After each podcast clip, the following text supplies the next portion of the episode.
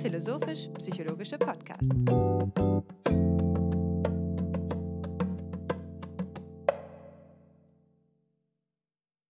Herzlich willkommen, meine Damen und Herren, zu einer weiteren Episode von FIPSI. Mein Name ist Hannes Wendler und ich freue mich wie immer, meinen Freund und Co-Host Alexander Wendt an meiner Seite begrüßen zu dürfen. Grüß dich, Alexander. Hallo, Hannes. Eine Freude, die ganz meinerseits ist, wir setzen unser Projekt fort. Wir sprechen jede Woche einmal miteinander, um ähm, in unseren geistigen Kräften nicht aus der Übung zu kommen.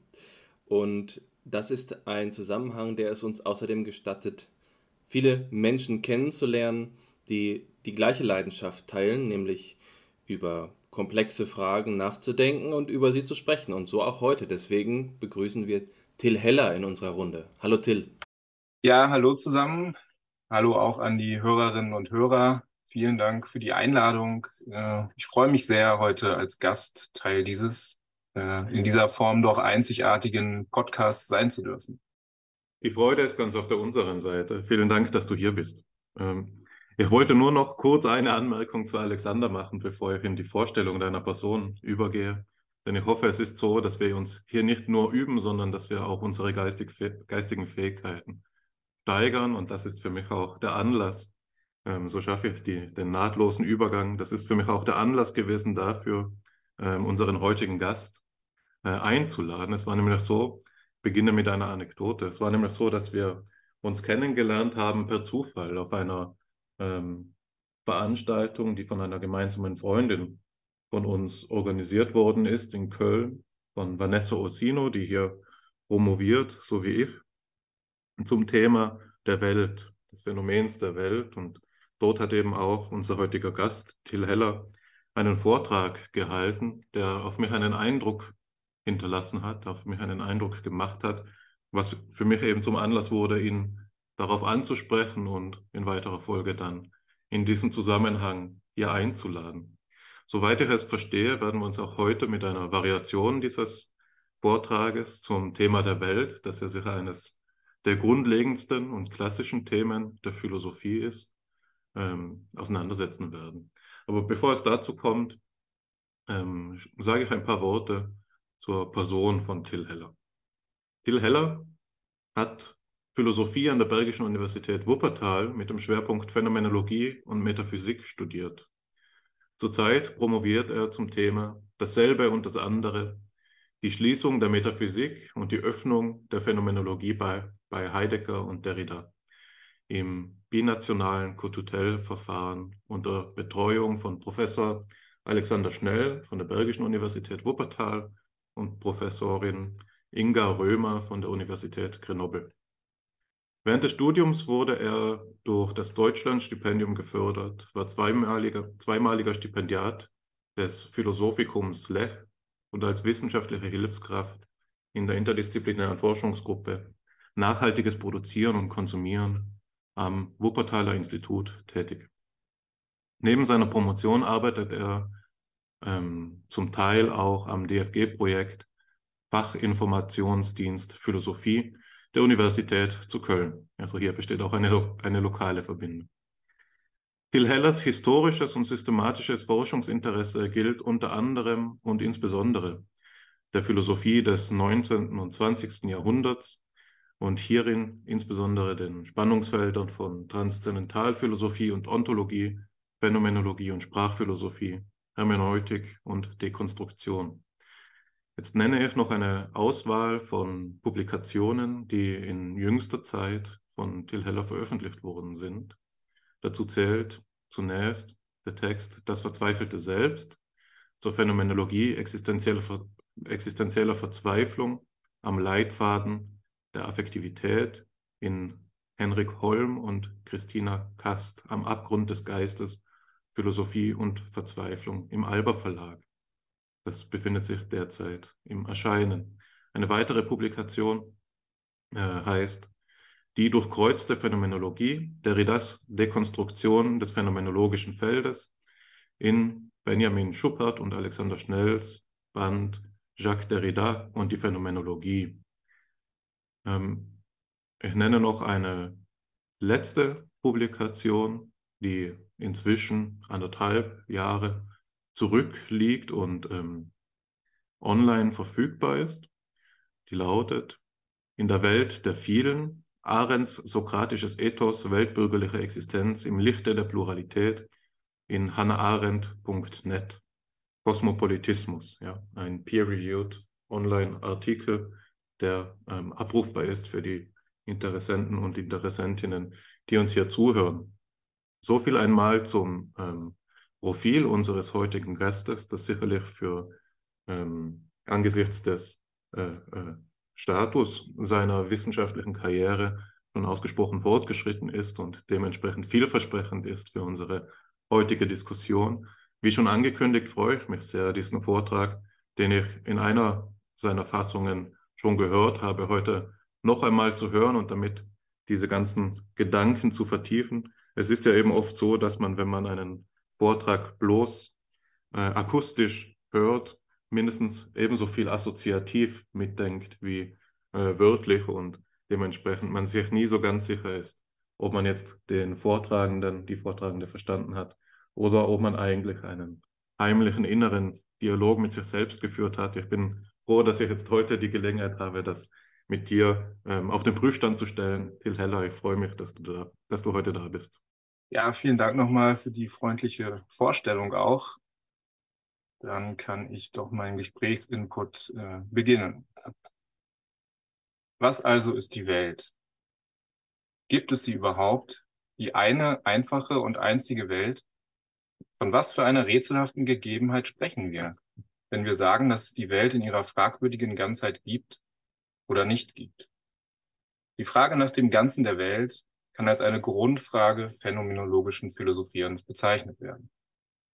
Im Anschluss an Husserl und Heidegger darf die Welt nicht mehr als präsentes Seiendes vorgestellt, sondern muss vielmehr als ein unthematisch gegebener Horizont ausgewiesen werden, der gleichsam den unscheinbaren Seinsboden der unhintergehbaren Korrelation von sich zeigender Erscheinung, Phänomenon, und ihrer offenbarmachenden Zugangsart, Logos, ausmacht. Als unsichtbarer Grund des Sichtbaren, dem die innerweltlichen Erscheinungen erst ihre Phänomenalität verdanken, kann die unausdrücklich erfahrene Welt geradezu als die ureigene Sache der Phänomenologie gelten, die es immer wieder neu zum Ausdruck zu bringen gilt. Damit ist bekanntlich die zwingende methodische Forderung verbunden, sich bei der sachgemäßen Untersuchung der Welt und ihrer Konstitution nicht in leeren Spekulationen und theoretischen Gedankenkonstrukten zu verlieren. Stattdessen gilt es, die Sache der Welt selbst als das der natürlichen und phänomenologischen Einstellung gemeinsame Korrelat der Gestalt zu thematisieren, dass dabei gerade ihre ursprüngliche Unthematisierbarkeit gewahrt bleibt. Anliegen meines Gesprächsinputs ist es, die klassischen phänomenologischen Grundbestimmungen von Subjektivität und Welt neu zu befragen, um sie für aktuelle Probleme einer ebenso interkulturellen wie kritischen Phänomenologie fruchtbar zu machen, die um das Spannungsverhältnis von An- und Abwesenheit, Identität und Differenz, Selbstheit und Andersheit kreist. Ist es überhaupt möglich, die subjektbezügliche Gegebenheitsweise der Erscheinungen und die Bedingungen interkultureller Verständigung vorurteilslos im egologisch bestimmten und in sich geschlossenen Universalhorizont, Husserl, der einen Welt sachgemäß aufzuklären, wenn ihr Unscheinbares es gibt, in der Begegnung zwischen den Kulturen selbst auf dem Spiel steht. Oder bedarf es gerade einer Öffnung dieses Horizonts, um den unabweisbaren Ansprüchen einer elementären Alterität sowie der heute immer augenscheinlicher werdenden Differenzierung von Lebenswelt Rechnung zu tragen. Um diesen Fragen nachzugehen, werde ich in einem ersten Schritt die Grundlinien einer Phänomenologie der Fremderfahrung in gleichsam intermundaner Situation nachzeichnen, die von der Differenz zwischen Heimwelt und Fremdwelt, aus, Fremdwelt ausgehen, also von dieser Husserlschen Differenz, das prekäre Verhältnis zwischen einander fremden Kulturen im universalen Horizont der einen Welt äh, aufzuklären versuchen. Der zweite Schritt stellt dann das Unterfangen dar, diese interkulturelle Phänomenologie mit der quasi transzendentalen Trauerarbeit der Dekonstruktion ins Gespräch zu bringen, die es aus einschlägigen Texten von Jacques Derrida zur Welt- und Selbstkonstitution systematisch herauszuarbeiten gilt. Am Leitfaden des von Derrida in zahlreichen Gedenktexten in Szene gesetzten Phänomens der sogenannten unmöglichen Trauer ist es dabei geboten, die Grenzen der phänomenalen Welt selbst auszuloten, welche im Rahmen ihrer Dekonstruktion weder einfach angenommen noch schlechthin überwunden werden können. Im Gegensatz zu Freud, der die Trauer in Abgrenzung zur Melancholie psychoanalytisch untersucht hat, geht es Derrida nicht bloß darum, innerpsychische Trauerprozesse zu analysieren, die unbewusst am Werk sind und erst nach einer konkreten und, und erfolgreich zu verarbeitenden Verlusterfahrung einsetzen. Vielmehr lotet er die Möglichkeiten einer immer schon vor dem tatsächlichen Todesfall einsetzenden und niemals zum Abschluss kommenden unmöglichen Trauer aus, in der die Selbstbeziehung des Subjekts durch die Internalisierung des anderen sowohl allererst eröffnet als auch unterwandert wird.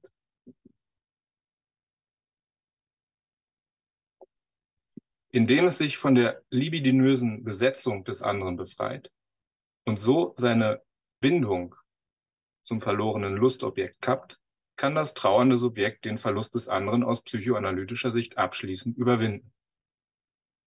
Demgegenüber zeigt Derrida auf, inwiefern die uneinholbare Spur des anderen einem unabschließbaren Identifikations- oder Aneignungsprozess in der Trauer eröffnet, in dem der anzueignende andere seiner assimilierenden Verinnerlichung als anderer im Selbst widersteht und diesem seine irreduzible Andersheit oder Alterität unweigerlich aufprägt. In anderen Worten, die klassische Freudsche Unterscheidung zwischen Trauer und Melancholie wird dekonstruiert. Durch die subjektbildende Identifizierung mit dem verlorenen Objekt wird der transzendente andere zwar internalisiert, dabei, als ein, dabei aber als ein unzugänglicher Fremdkörper im eigenen Leib inkorporiert der sich affektiv gegen das ihn aufnehmende Selbst wendet, es je schon spaltet, der Welt entfremdet und sein Inneres einer uneinholbaren Äußerlichkeit öffnet. Durch das Prisma der vorursprünglichen Trauerarbeit wird die ursprüngliche Transzendenz des Daseins daher nicht mehr nur als Überstieg zur Welt, sondern als Rückbezogenheit auf eine vorgängige Spur des anderen offenbar, die sich jenseits des geschlossenen Verständnis- oder Welthorizonts eines selbstpräsenten und selbstidentischen Subjekts zu lesen gibt. Vielmehr kommt, in die, kommt die in der Trauer verantwortlich anzueignende und einzuverleibende Spur dem heimgesuchten Selbst dergestellt zuvor, dass sie dessen Konstitution bedingt, indem sie es je schon dezentriert und zerspaltet. Die in der Trauerarbeit aufbrechenden Grenzen der im Tod des anderen paradoxerweise wiederholt endenden Welt bleiben daher nicht ohne Konsequenzen für das menschliche Selbstbild. Was für ein Selbstverständnis des Daseins spricht sich darin aus? Und was für ein fragiles Selbst gelangt auf diese Weise zu seinem Verständnis? Die gleichsam in uns, außer uns verbleibende, da nie restlos, nie restlos internalisierbare Spur schreibt unserem Selbst- und Weltbezug je schon den elementaren Endzug einer uneinholbaren Alterität und Exteriorität ein, durch welche sich die eigene Identität allererst in ihrer eigenen Spaltung konstituiert und als verwundbar erweist. Sie markiert das responsiv in der Welt nach dem Ende der Welt überlebende Selbst als ein exponiertes Außer sich Seiendes, und trägt ihm zugleich die Pflicht einer unbedingten Responsabilität, einer unbedingten Verantwortung auf. Durch diese affizierend infizierende Inpflichtnahme des Heimgesuchten selbst durch den anderen wird der relationalen Genese von Subjekt und Welt eine eminent ethisch-politische Dimension eingeschrieben, die es meines Erachtens notwendig macht, die Grenzen der klassischen Phänomenologie von innen heraus zu überschreiten. Damit komme ich zum ersten Teil des Inputs, dem ersten Hauptteil. Eine kritische Phänomenologie ist meines Erachtens als solche nur dann möglich, wenn sie nicht einfach äußere, selbst wieder phänomenologisch reduzierbare Maßstäbe an das Sachfeld der Phänomenologie und ihre Methode heranträgt, sondern diese vielmehr von ihren eigenen Grenzproblemen her kritisiert, die an den Randzonen jeglichen phänomenalen Sinns überhaupt aufbrechen. Als Einsatzpunkt einer solchen kritischen Phänomenologie der Lebenswelt, die es zugleich mit den Bedingungen der Möglichkeit und des Gelingens interkultureller Verständigung zu tun hat, kann die mit der Selbsterfahrung je schon verschränkte Fremderfahrung dienen, wie sie zuerst in Husserls Analysen der Intersubjektivität begegnet. Denn in dem, was zwischen den Kulturen geschieht, spiegelt sich, mit Bernhard Waldenfels gesprochen, stets auch etwas von dem, was zwischen Einzelnen und mit dem Einzelnen geschieht. Genau hier setzen Husserls phänomenologische Untersuchungen zur Intersubjektivität an. Dabei weisen sie bereits auf eine grundlegende Schwierigkeit hin, die das Problem der Fremderfahrung wesentlich kennzeichnet. Wie können wir dem Fremden als Fremden begegnen, ohne seine nicht reduzierbare Fremdheit von vornherein zu neutralisieren und bruchlos in den eigenen Erfahrungshorizont zu integrieren? Ist es überhaupt möglich, die Erfahrung des Fremden angemessen zu qualifizieren, wenn doch ein unüberbrückbarer Unterschied zwischen meinem Erfahrungshorizont und demjenigen des Fremden besteht? Mit dem Erscheinen des anderen als alter Ego das mir in seinem leiblichen Walten nicht unmittelbar verständlich ist, sondern lediglich durch abpräsentative Aperzeption mit gegenwärtig gemacht werden kann, ist das Fremde da. Also das an sich erste Fremde, das erste Nicht-Ich, so schreibt Husserl in den kartesianischen Meditationen, ist das andere Ich. Dabei zeigt es sich dergestalt, dass es sich dem uneingeschränkten Zugriff des eigenen entzieht. Husserl geht nicht nur von der grundlegenden Einsicht aus, dass mein Leib mit dem des anderen niemals vertauschbar ist, sondern hält auch fest, dass der fremde Mensch konstitutiv der an sich erste Mensch ist. Die Konstitution meiner selbst als Mensch ist daher, so Husserl, stets nur auf dem Umweg über die anderen. Gerade weil dem anderen eine irritierende Fremdheit anhaftet, schreckt Husserl davor zurück, ihn allein vom eigenen her verstehen und restlos in dieses eigene assimilieren zu wollen. Indem der Phänomenologe damit ringt, dem fremden anderen in seiner uneinholbaren Andersheit und prinzipiellen Unaustauschbarkeit nicht auf ein bloßes Duplikat des Selbst oder Analogon des eigenen zu reduzieren, lässt er bereits eine ursprüngliche Differenz zwischen Ego und alter Ego aufklappen, die nicht als symmetrisches Verhältnis fassbar gemacht werden kann. Vielmehr wird das Selbst durch das irritierende Auftauchen des anderen mit einer uneinholbaren Fremdheit konfrontiert, die nicht restlos angeeignet und vom sicheren Standpunkt des Vertrauten her antizipiert oder verstanden werden kann. Wäre das der Fall, so Husserl, wäre das Eigenwesentliche des anderen indirekter Weise zugänglich, so wäre es bloß Moment meines Eigenwesens und schließlich er selbst und ich selbst einerlei. Zitat Ende. Die Fremderfahrung ist daher von einer fundamentalen Ambivalenz durchzogen. Einerseits würde die überraschende Erfahrung des Fremden aufhören, seltsam oder beunruhigend für uns zu sein, sobald wir sie nahtlos in den eigenen Erfahrungshorizont eingliedern, indem wir sie gleichsam vom vertrauten, eigenen Standpunkt aus domestizieren und normalisieren.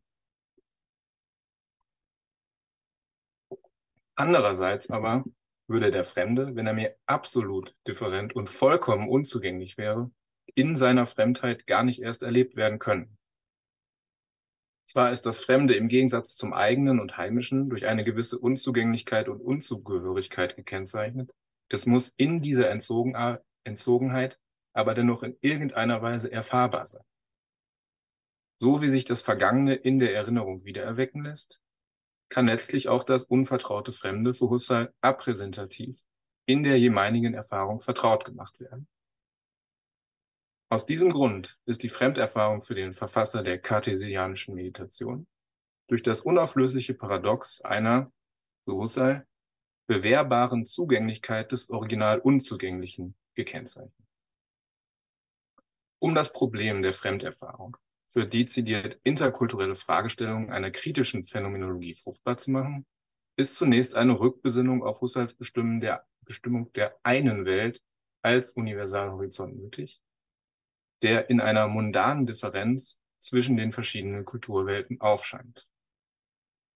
Damit ist ein grundlegender Unterschied angesprochen, der zum einen für das Verhältnis der vielen endlichen Welten zueinander und zum anderen für das Verhältnis dieser pluralen Welten zum unendlichen Universalhorizont der einen Welt im Singular konstitutiv ist. Phänomenologisch gesehen gründet die interkulturelle Wirklichkeit in der universalen Weltlichkeit der mit der Subjektivität verflochtenen Lebenswelt, zu der wir als wesentlich weltoffene Subjekte in unserer Transzendenz je schon in einem leiblich affektiven und, wie man im Anschluss an Heidegger hinzufügen kann, ekstatischen Bezug stehen.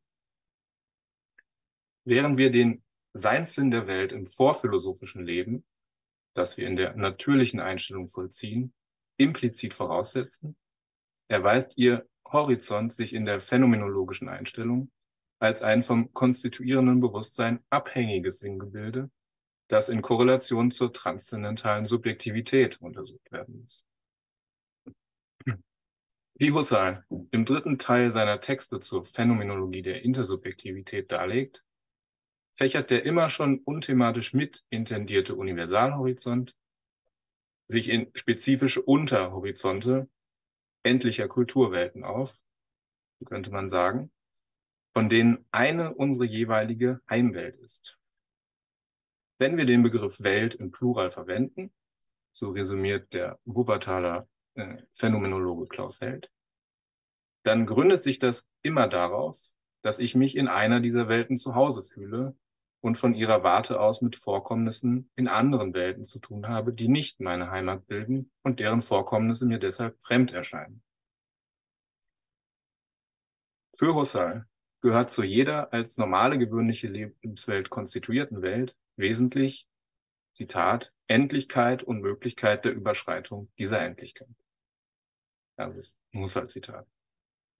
Das Woher der Transzendenz ist die wohlbekannte erste objektive Weltstufe, die intersubjektiv geteilte und generativ tradierte Heimwelt einer, so Husserl, in ihrer konkreten Gegenwart vergemeinschafteten heimatlichen Menschheit.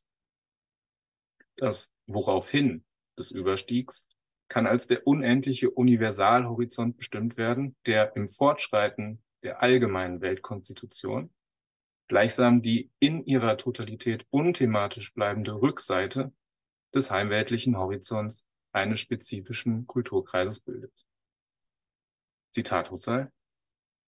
In dieses Menschentum und ihre einheitliche Welt, Umwelt, können nun gelegentlich Fremde hineinkommen, aus der Fremde her, einer Fremde, die eine ebensolche Welt ist mit ebensolchen Menschen wie wir Heimmenschen, aber eben andere, Fremden. Weil ich meine Welt in der natürlichen Einstellung zunächst für die einzige Welt hatte, halte, kommt das Universum in erster Form als Heimwelt, so Husserl, nur zur Abhebung, wenn schon andere Heimwelten mit im Horizont sind.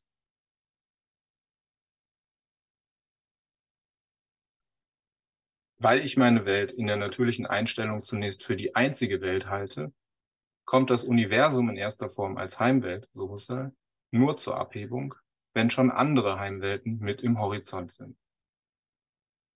Zusammengefasst gesagt, hebt das Heimische sich als solches erst durch den Kontrast zum Fremden ab.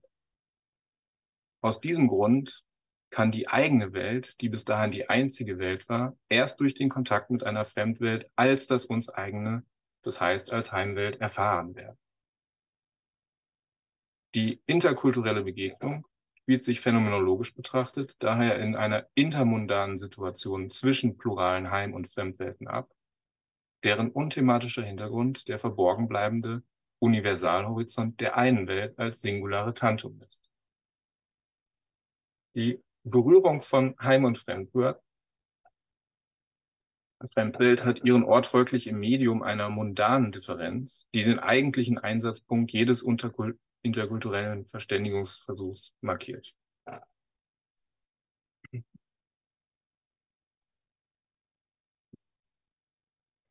Die Berührung von Heim- und Fremdwelt hat ihren Ort folglich im Medium einer mundanen Differenz, die den eigentlichen Einsatzpunkt jedes interkulturellen Verständigungsversuches markiert. Dabei eröffnet sich ein exterritoriales Grenzgebiet, das in seinem intermedialen Charakter, Zitat Waldenfels, weder auf eigenes zurückgeführt noch in ein thematisch gegebenes Ganzes integriert werden kann.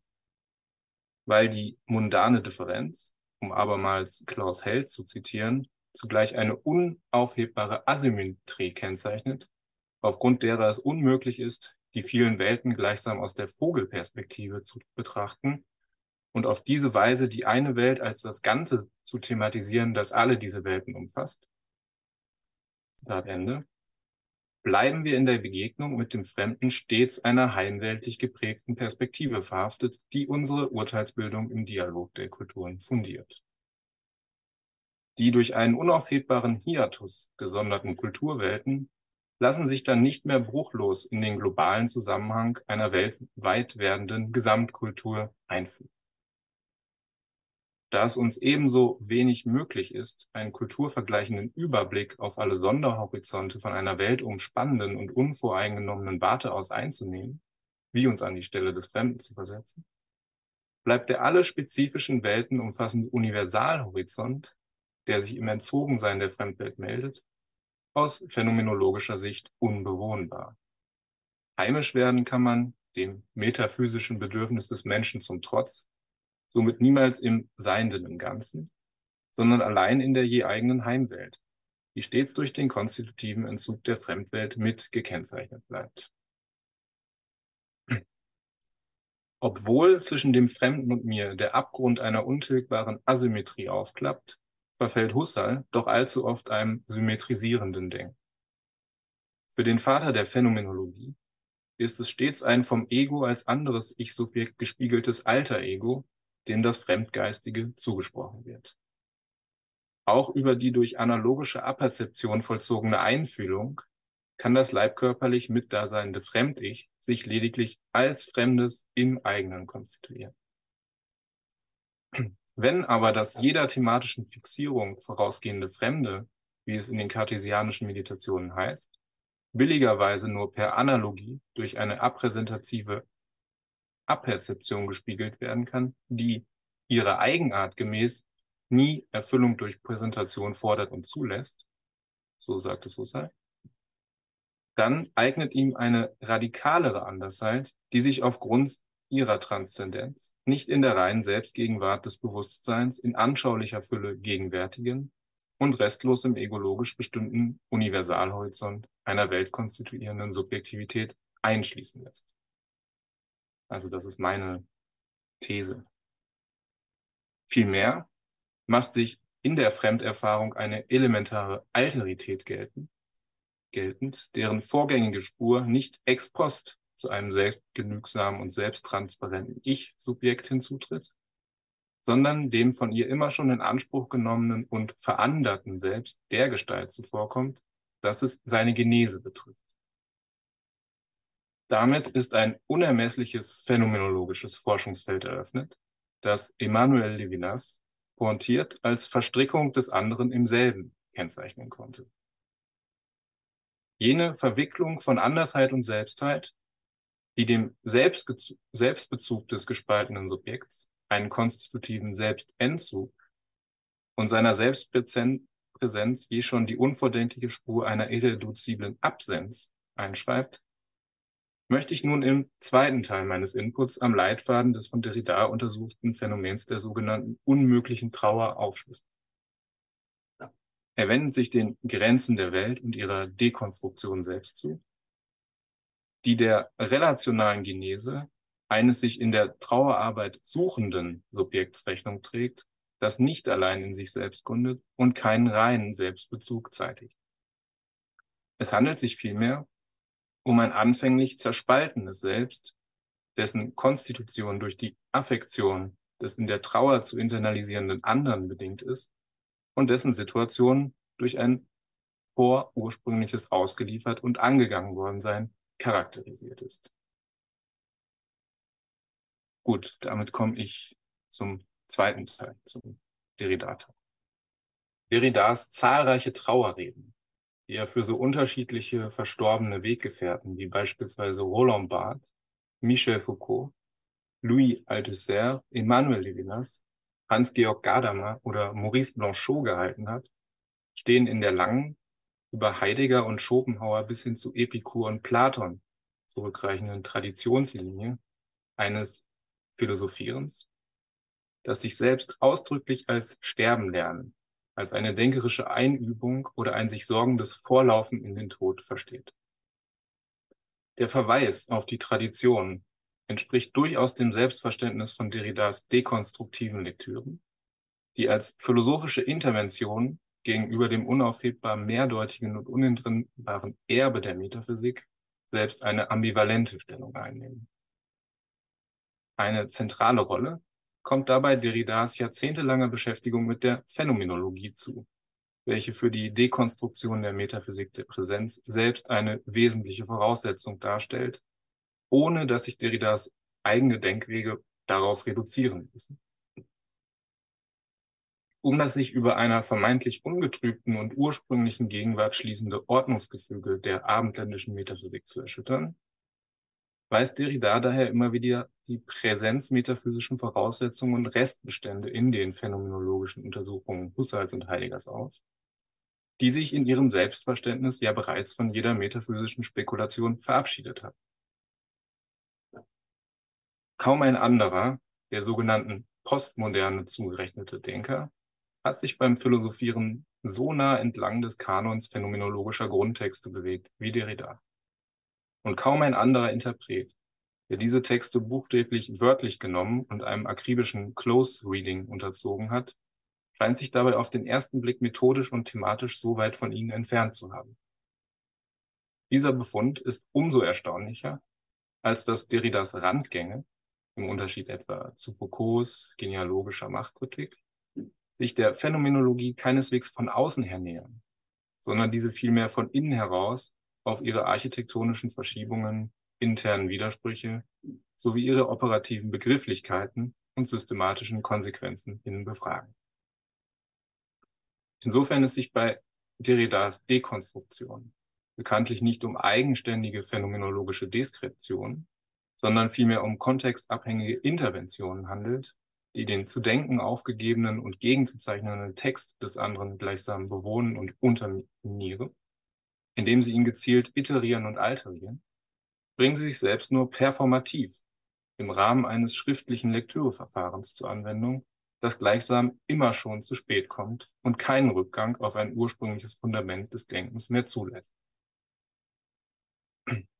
Indem sie das sich selbst Erscheinen des Logos in der innerlich erlebten Selbstpräsenz des sich sprechen hörens als Grundmoment unseres metaphysisch verfassten Denkens samt seiner Geschichte überhaupt freilegen und dieses zugleich unterlaufen, haben Derridas dekonstruktive Lektüren vielmehr a priori mit den Aporien einer konstitutiven Äußerlichkeit, ursprünglichen Nachträglichkeit oder aufgeschobenen Ursprünglichkeit zu kämpfen, welche einen Ursprung erst aus dem folgen lassen, was doch aus ihm gefolgt sein muss, und die Gegenwart sich nur gegenwärtig werden lassen, indem sie ihre Gegenwärtigung unendlich aufschieben.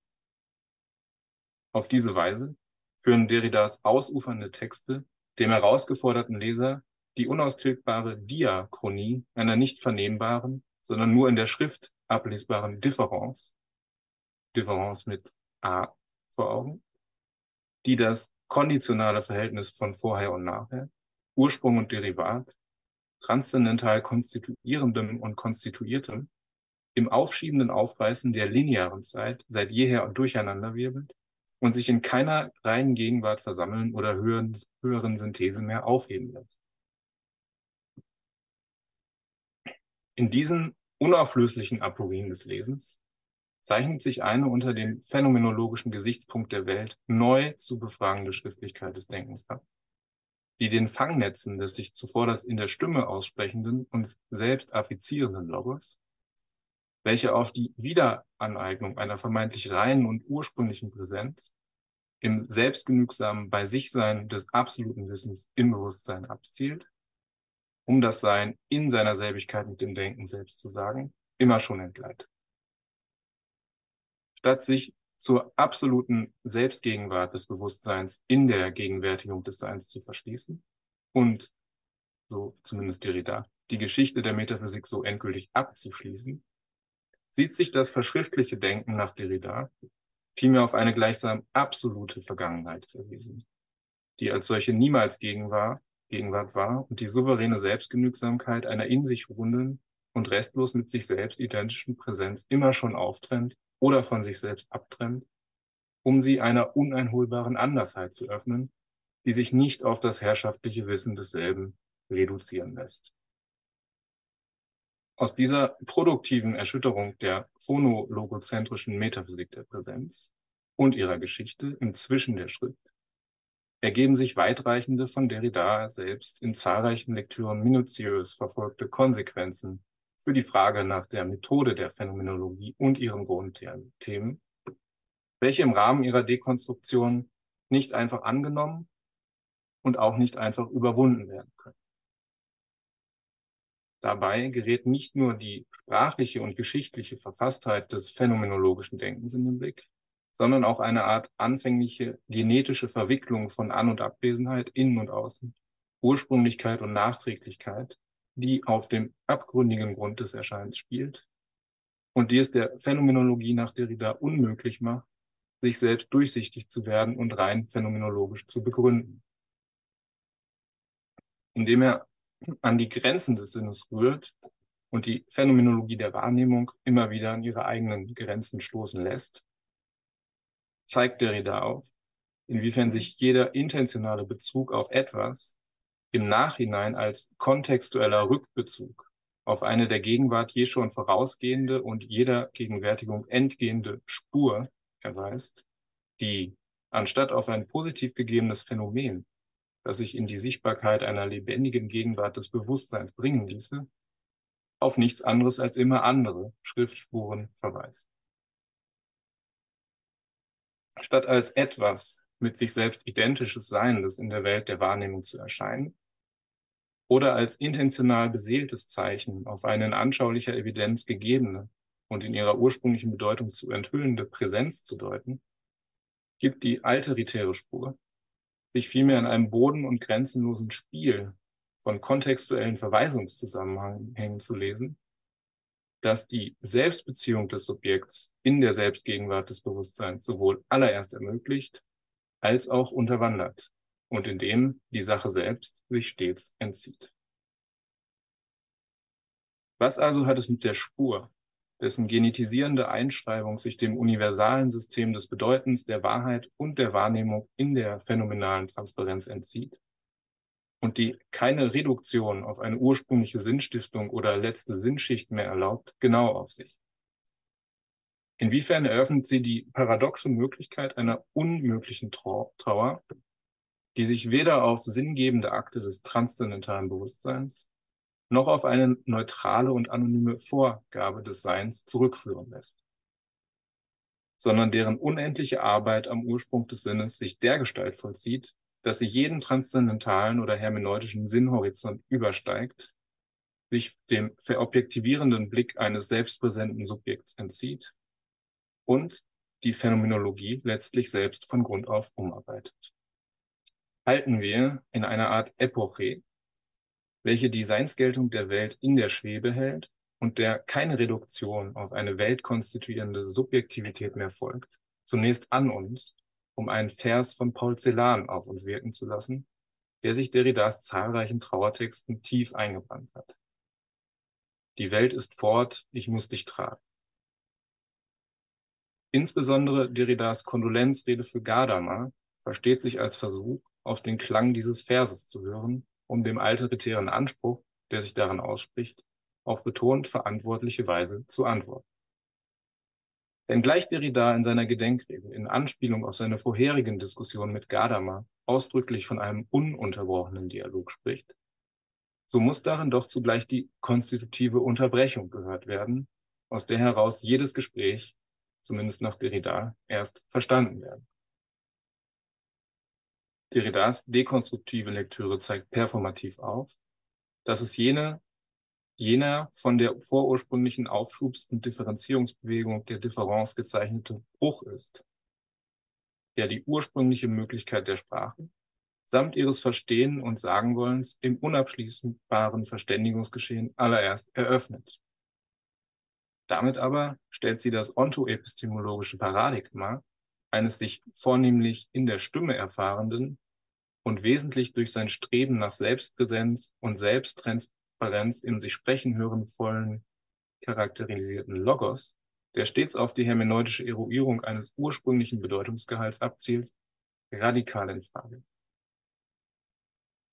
Bereits Anfang der 1980er Jahre hatte Derrida den hermeneutischen Ansatz Gadamas mit der Frage konfrontiert, Zitat, ob die Bedingung des Verstehens weit davon entfernt, ein sich kontinuierlich entfaltender Bezug zu sein, nicht doch eher der Bruch des Bezugs ist.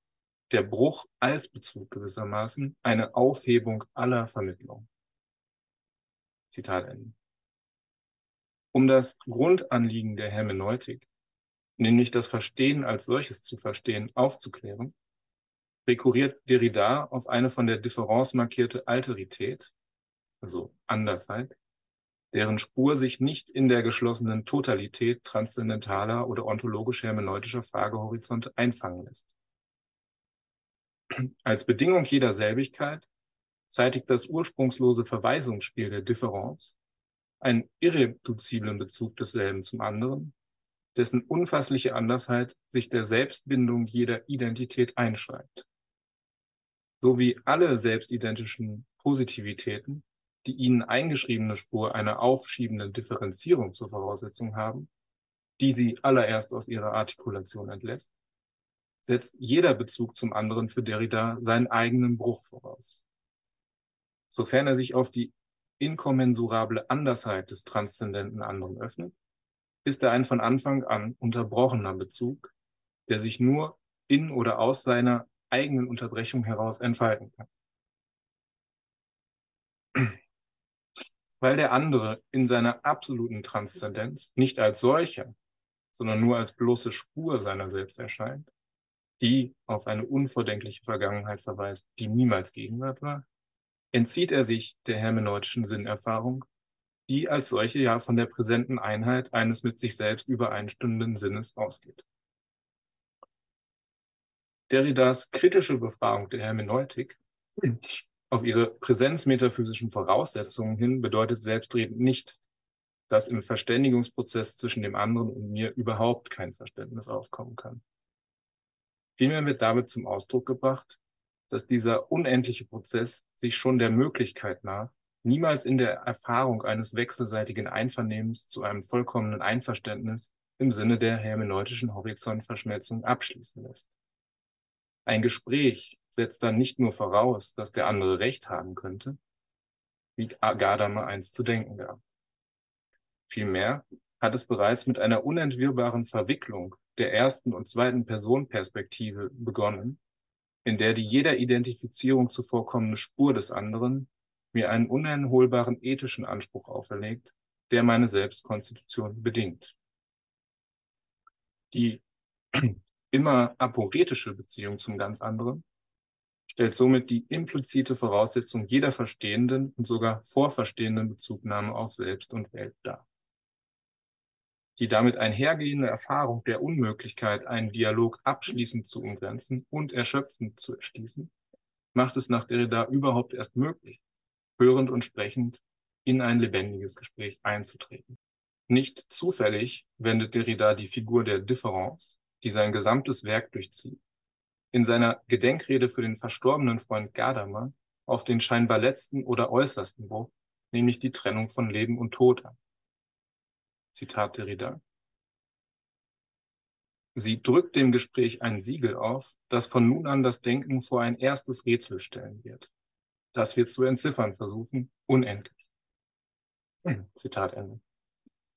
Von dem Moment an, indem wir in eine freundschaftliche Beziehung treten, so Derridas Überlegung, bereiten wir uns bereits implizit auf die Möglichkeit vor, dass einer den anderen überleben wird, um ihn trauernd im Gedächtnis zu tragen.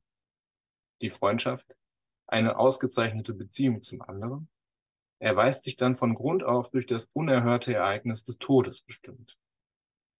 Ohne dieses einsame Wissen um die Endlichkeit in einer antizipatorischen Trauer, die dem konkreten Todesfall nicht nur folgt, sondern auch zuvorkommt, gibt es, zumindest nach Derrida, keine Freundschaft. Freund zu sein bedeutet Zeugnis und Rechenschaft für eine Sterblichkeit abzulegen, die unser Verhältnis zum anderen je schon prägt. Nochmal ein Zitat von Derrida dazu. Einen Freund haben, das heißt auf eine etwas intensivere und im Voraus verwundete, stets insistierende, immer unvergesslichere Weise zu wissen, dass einer der beiden unweigerlich den anderen sterben will. Für dieses fundamentale Mitsein zum Tode in der von Trauer überschatteten Freundschaft ist es zunächst noch unerheblich, ob wir die Trauerarbeit bewusst oder unbewusst verrichten. Erst ex post können wir nach Derrida dasjenige thematisch machen, was ex ante vor jeder Thematisierung bereits an der Arbeit gewesen sein musste. Der existenziellen Einsicht Kierkegaards, dass das Leben nur rückwärts verstanden werden kann, aber vorwärts gelebt werden muss, trägt die dekonstruktive Arbeit der Trauer auch methodologisch Rechnung. Insofern sie selbst immer schon mit dieser ursprünglichen Nachträglichkeit oder aufgeschobenen Ursprünglichkeit ringt. Der Trauerfall macht uns, wenn er eintritt, nur im Nachhinein bewusst, dass unsere Freundschaft von vornherein durch das Hereinstehen des Todes ins geteilte Leben bedroht gewesen ist. Retrospektiv betrachtet hatte die Freundschaft bereits mit ihrem Ende begonnen. Von Anfang an wird sie unter dem Vorzeichen der Trauer, der Trauer sowie das Leben unter dem Siegel des Todes gestanden haben, das es seit jeher als ein endliches Überleben kennzeichnet. Gerade weil er bereits vom Siegel des Todes gezeichnet ist, muss der Dialog als ein durch seine Unterbrechung zusammengehaltener innerer Dialog weitergeführt werden. Seine Spur, so Derrida, setzt sich im Überlebenden fort der die gespenstische Stimme des anderen in sich weitersprechen lassen und zu Gehör bringen muss. Weil es die Spur des anderen, auf die es antwortet, von jeher in sich aufgenommen hat, ist das als Überleben verstandene Leben niemals unversehrt. Es trägt, so Derrida, in sich die Spur eines unauslöschlichen Einschnitts aus, der den binär-hierarchischen Gegensatz von Leben und Tod unterwandert. Das von der Spur getragene Überleben kommt nicht als etwas Abgeleitetes zum Leben hinzu, sondern fungiert, ebenso wie die Freundschaft und die Trauer, selbst als ein ursprüngliches Supplement. Das ist ein Grundbegriff von, von Derrida aus der Grammatologie. Als ein ursprüngliches Supplement, das an die vakante Stelle eines reinen oder präsenten Ursprungs tritt. Die einschneidende Unterbrechung des Todes, von deren dunkler Vorahnung das Gespräch von Anfang an versehrt gewesen ist, zeichnet somit immer schon den Atem des Dialoges vor, den sie zu stören scheint und der sich in der Trauer auch über das Ableben des Freundes hinaus als ein ununterbrochener Dialog fortsetzen muss ganz im Sinne einer dekonstruktiven Intervention, die sich als performative Anwendung nicht methodisch festschreiben oder zu einer Theorie vereinheitlichen lässt, spricht Derrida nicht lediglich über die Trauer und die Toten oder bloß von ihnen.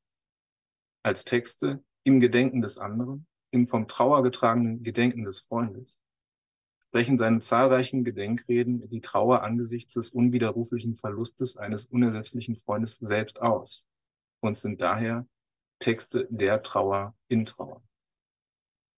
Derrida nimmt darin Abschied von den ihrer absoluten Singularität unwiederbringlich verlorenen Toten, indem er mit ihnen, zu ihnen oder, zitierenderweise, durch sie spricht. Denn mit seinem Tod verbleibt der andere hoffnungslos in uns oder unter uns, die wir seiner gedenken. Alles, was je über ihn oder zu ihm gesagt wurde, ist von nun an den Überlebenden anvertraut, und im Gedächtnis hinterlassen oder aufgegeben.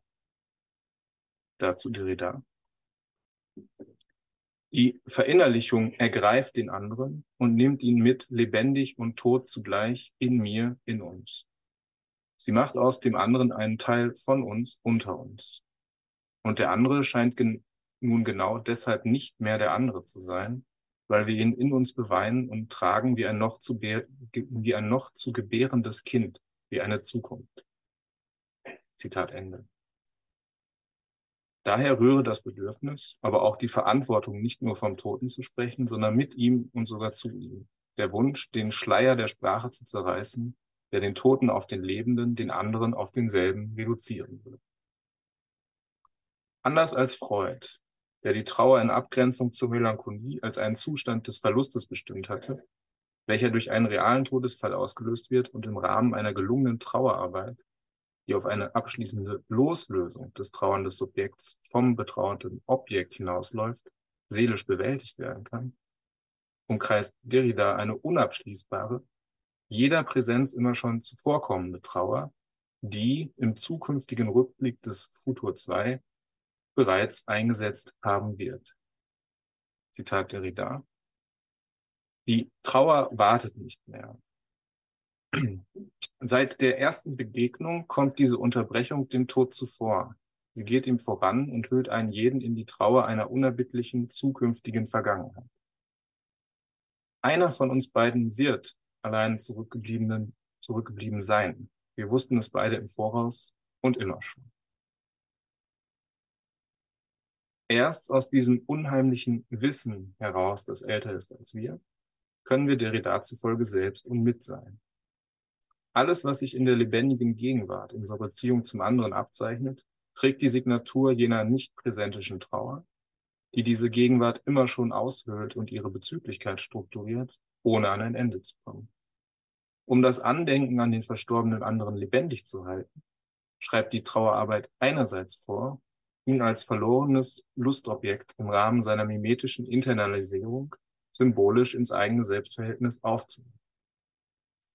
Andererseits scheitert die identifizierende Verinnerlichung des phantasmatisch einzuverleibenden anderen zwangsläufig an seiner absoluten Andersheit, Alterität, deren unaneigbaren Spur die subjektive Innerlichkeit des Selbst übersteigt und ihr eine uneinholbare Äußerlichkeit, Exteriorität einschreibt.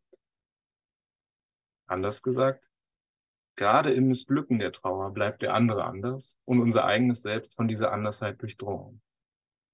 Dadurch aber erweist sie, also die Trauer, sich in ihrem Erfolg als gescheitert sowie in ihrem Scheitern als erfolgreich.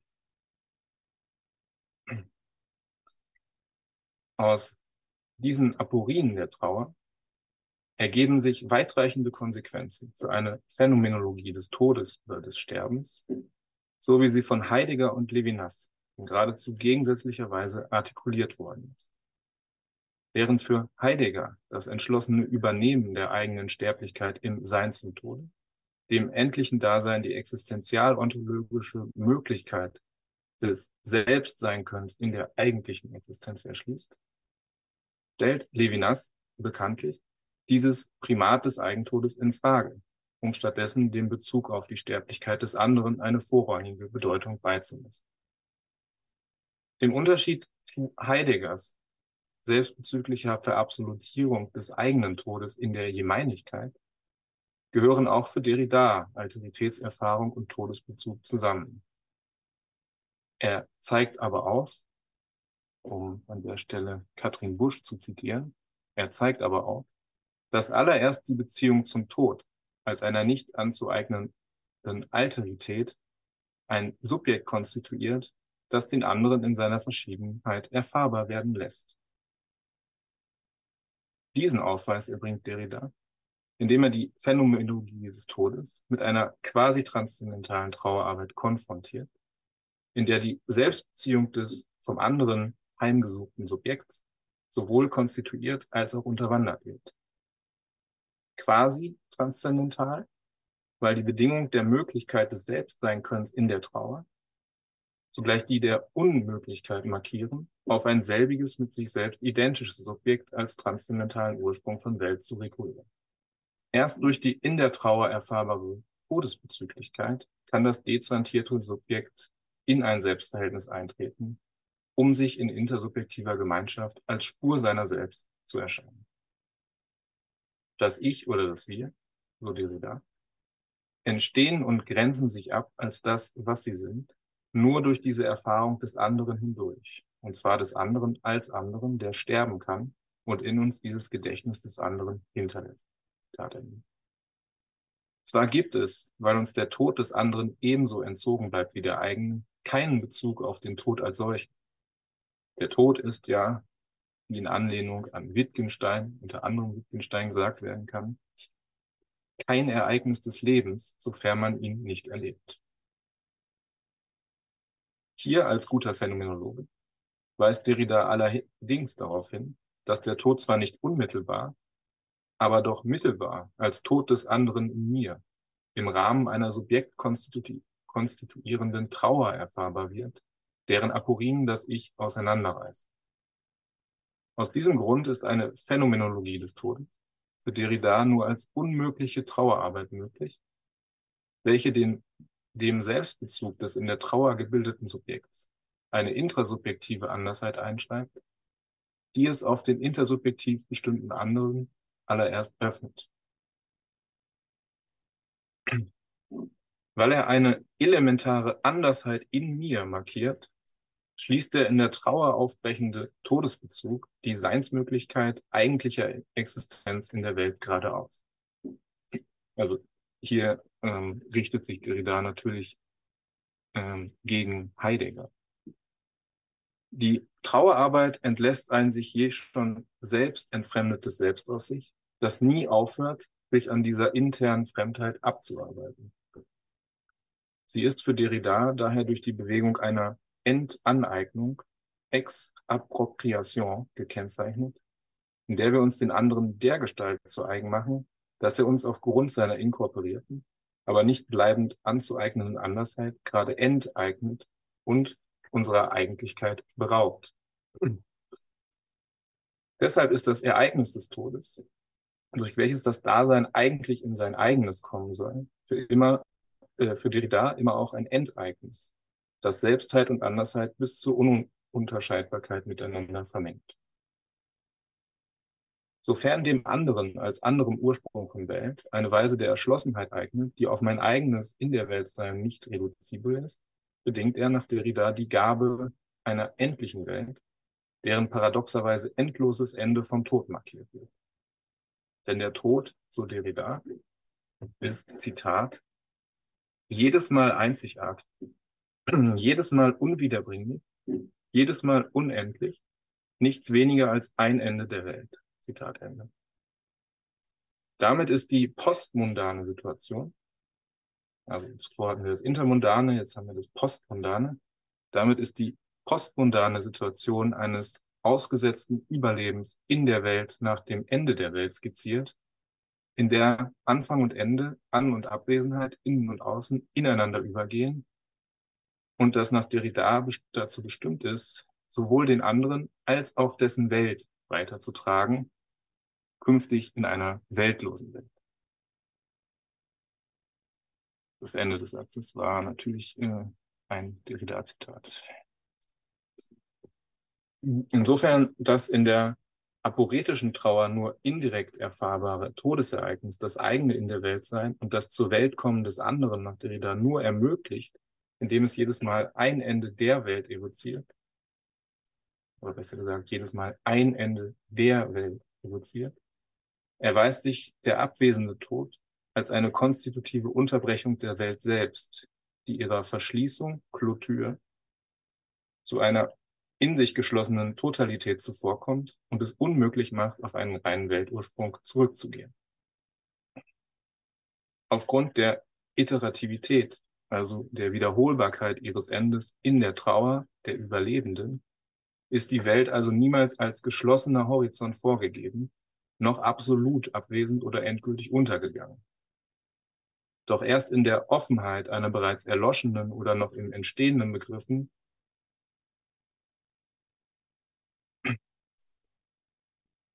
Doch erst in der Offenheit einer bereits erloschenen oder noch im Entstehen begriffenen weltlosen Welt, die sich als tragender Boden unter uns oder als Vermittlungsgrund zwischen uns entzieht, ist ein gastlicher Empfang des anderen im selben möglich.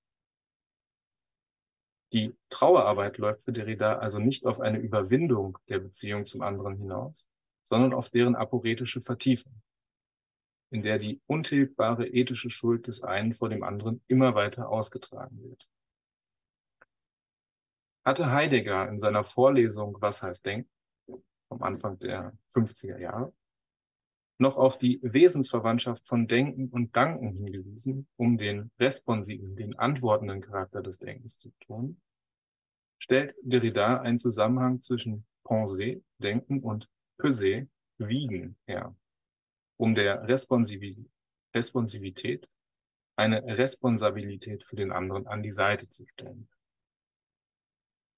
Zwar bleibt der Überlebende allein zurück, weil ihm nichts mehr als die bloße Spur des anderen bleibt, die in Kraft seiner Einschreibung trägt und die er gleichsam verantwortlich in sich weitertragen muss.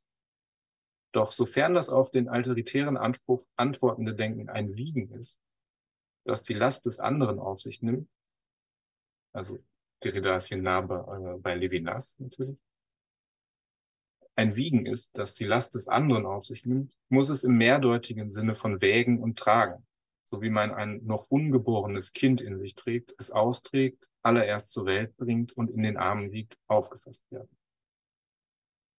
Daran wird deutlich, dass die phänomenale Welt im Zuge, Zuge ihrer Dekonstruktion weder einfach konstituiert, noch schlechterdings aufgelöst wird. Indem sie das mit Heidegger als Austrag von Überkommenes und Ankunft verstandene Werden von Welt in einer auf die Spuren des anderen bezogenen Trauerarbeit verankert, zeigt die Dekonstruktion vielmehr in einer doppelten Geste auf, wie diese, so Derrida, gezeugt wurde, wie sie geboren wird und sogleich nicht mehr ist, wie sie sich entfernt und uns verlässt, wie sich ihr Ende ankündigt. Weil die in der Trauerarbeit als parasitärer Fremdkörper inkorporierte Spur des anderen sich der narzisstischen Einschließung im Ich entzieht, kommt hier alles darauf an, das trauernde In sich tragen des anderen nicht mehr als das Transportieren einer auf das Selbst reduzierbaren oder wieder anzueignenden Habe zu verstehen. Tragen, so Derrida, heißt nicht mehr mit sich bringen, einschließen, in sich begreifen. Vielmehr sei damit gemeint, Zitat Derrida, sich zur unendlichen Unaneigenbarkeit des anderen hinzubegeben in Richtung auf seine absolute Transzendenz in meinem Inneren selbst. Das heißt, in mir, außer mir. Zitat Ende. In dem Maße, wie die transzendente Spur des anderen die Immanenz des Subjekts übersteigt und ihrer subjektivierenden Verinnerlichung in der Trauer widersteht, verbleibt der andere in der Tat in uns außer uns. Durch diese innere Öffnung des außer sich gesetzten Selbst aber dringt dasjenige, was man meinte, aus einer reinen transzendentalen Subjektivität ausschließen zu können, von jeher in ihr Herz vor. Die Abwesenheit, der Raum, des Außen, der Tod und so weiter. Ohne diese intrasubjektive Alterität könnte es nach Derrida gar nicht zur Herausbildung eines Selbstverhältnisses kommen, sondern vielmehr nur zu einem Kurzschluss des Selbst, der die unabschließbare Selbstbildung gleichsam im Keim ersticken wird. Ein Selbst ohne Differenz zu sich selbst wäre, wie es bereits in Die Stimme und das Phänomen 1967 heißt, absolut lebendig und absolut tot zugleich. Demgegenüber erzeugt und unterminiert die Trauerarbeit ein durch den befremdenden Anspruch des anderen immer schon zur Verantwortung gerufenes und angegangenes Selbst, das sich gerade in dieser Inanspruchsnahme als verletzlich erweist. Sie signiert eine Verpflichtung gegenüber dem anderen, indem sie uns eine unbedingte Verantwortung gegen, gegenüber seiner uneinholbaren Andersheit aufbürdet, die bereits damit eingesetzt haben wird, dass wir ihm eine Antwort schulden. Diese aporetische Spannung zwischen dem Worauf und dem Was des Antworten, des Antwortens zwischen dem Aufgerufensein zum Antwort geben und der Unmöglichkeit einer Entsprechung zieht für Derrida nicht nur eine Ethik des anderen, sondern auch eine Art Politik der Trauer nach sich, die der in dem gleichnamigen Werk bedachten Politik der Freundschaft beiseite gestellt werden kann. Also Politik der Freundschaft äh, wichtiges Werk vom äh, späten Derrida. Weil die subjektkonstituierende und zugleich demontierende Trauerarbeit der Dekonstruktion, die nicht nur die Arbeit der Beziehung zu Verstorbenen, sondern jegliche Arbeit, jede Erfahrung und Beziehung zum anderen betrifft, immer auch eine politische Geste darstellt, die sich der Sinnerfahrung der Phänomenologie entzieht, kann sie als deren kritische Öffnung zum ganz anderen bezeichnet werden. Ihre unendliche Aufgabe ist es, die Entfaltung dieser irreduziblen Andersheit des anderen im selben zu garantieren, anstatt sie zu nivellieren, indem sie die Phänomenologie auf immer neue Sinnhorizonte hin öffnet. Offen zunächst wie eine Tür, offen für den Fremden, für den anderen, für den Nächsten, für den Gast, schreibt Derrida in Shibboleth aber auch schmerzvoll aufgerissen, klaffend wie eine Wunde. Damit komme ich zum Schluss oder Resümee. Am Ausgangspunkt der Untersuchung stand die Frage nach dem Ganzen der Welt in interkultureller Hinsicht, die im Rückgang auf Husserls Phänomenologie der intersubjektiven Fremderfahrung im Horizont der Lebenswelt erörtert worden ist. Die Erörterung hat gezeigt, inwiefern sich im interkulturellen Miteinander, das in der intermundanen Begegnung von Heim- und Fremdwelt stattfindet, das intentionale Ineinander einer Intersubjektivität spiegelt, in der bewusste Subjekte sich wechselseitig leiblich wahrnehmen. Erst die intersubjektive Verschränkung des Ego ermöglicht nach Husserl ja die teleologisch angestrebte Objektivität der universalen Welt, der einen Welt. Am Leitfaden der ambivalenten Fremderfahrung wird allerdings deutlich, dass es sich bei dieser offenen Vielheit von Subjektivität keineswegs um die summarische Anhäufung homogener und substituierbarer Egos handelt, die in einem symmetrischen Verhältnis zu ihrem als alter Ego konstituierten Mitsubjekten stehen würden. Da die primordiale Sphäre des Fremden mir nicht als solche gegenwärtig, sondern nur über eine analogisierende und assoziative Abperzeption gegeben ist, in der meine Abpräsentation des anderen die Präsentation seines Leibes begleitet, ist sie nach Husserl nur in einer gewissen Unzugänglichkeit zunehmend. Komplementär oder analog dazu ist auch die mundane Differenz zwischen der fremden und der eigenen Kulturwelt, der wir unweigerlich verhaftet bleiben, von einer nicht zu tilgenden Asymmetrie gekennzeichnet. Anliegen einer betont interkulturellen Phänomenologie ist es daher nicht, eine vermeintlich neutrale, kulturvergleichende Perspektive jenseits jeder lebensweltlichen Verwurzelung einzunehmen, die von der Austauschbarkeit oder Ersetzbarkeit, Ersetzbarkeit unterschiedlicher Kulturwelten ausgeht. Ihre Aufgabe besteht vielmehr darin, die Möglichkeitsbedingungen interkultureller Verständigungsprozesse überhaupt vom unhintergehbaren Standpunkt der je eigenen Welt aus aufzuklären. Wenn die irritierende Fremderfahrung aber nicht spurlos am eigenen Selbst vorbeigeht, sondern eine Verfremdung der eigenen Erfahrung zeitigt, dann lässt sie sich nicht mehr im Rahmen einer reinen Egologie entschlüsseln, die sich primär auf intentionale Bewusstseinsakte stützt und eine, wie es bei Waldenfels heißt, zu einseitige Gewichtsverlagerung auf ein konstituierendes Ur-Ich, Ur-Ich vornimmt. Um dem phänomenologischen Grenzproblem jener Fremderfahrung, die ihre infizierende Wirkung von jeher im Herzen desselben entfaltet, sachgemäß Rechnung zu tragen, bedarf es vielmehr einer Transgression der deskriptiven Phänomenologie hin zu einem dekonstruktiven Vorgehen, wie es exemplarisch am Leitfaden von Derridas unmöglicher Trauerarbeit beleuchtet worden ist. Darin trägt Derrida der unabschließbaren Genese eines gastlichen, die uneinholbare Spur des anderen in sich austragenden Selbstrechnung, in der Vorher und Nachher, An- und Abwesenheit, Phantasma und Wirklichkeit, Möglichkeit und Unmöglichkeit einander implizieren.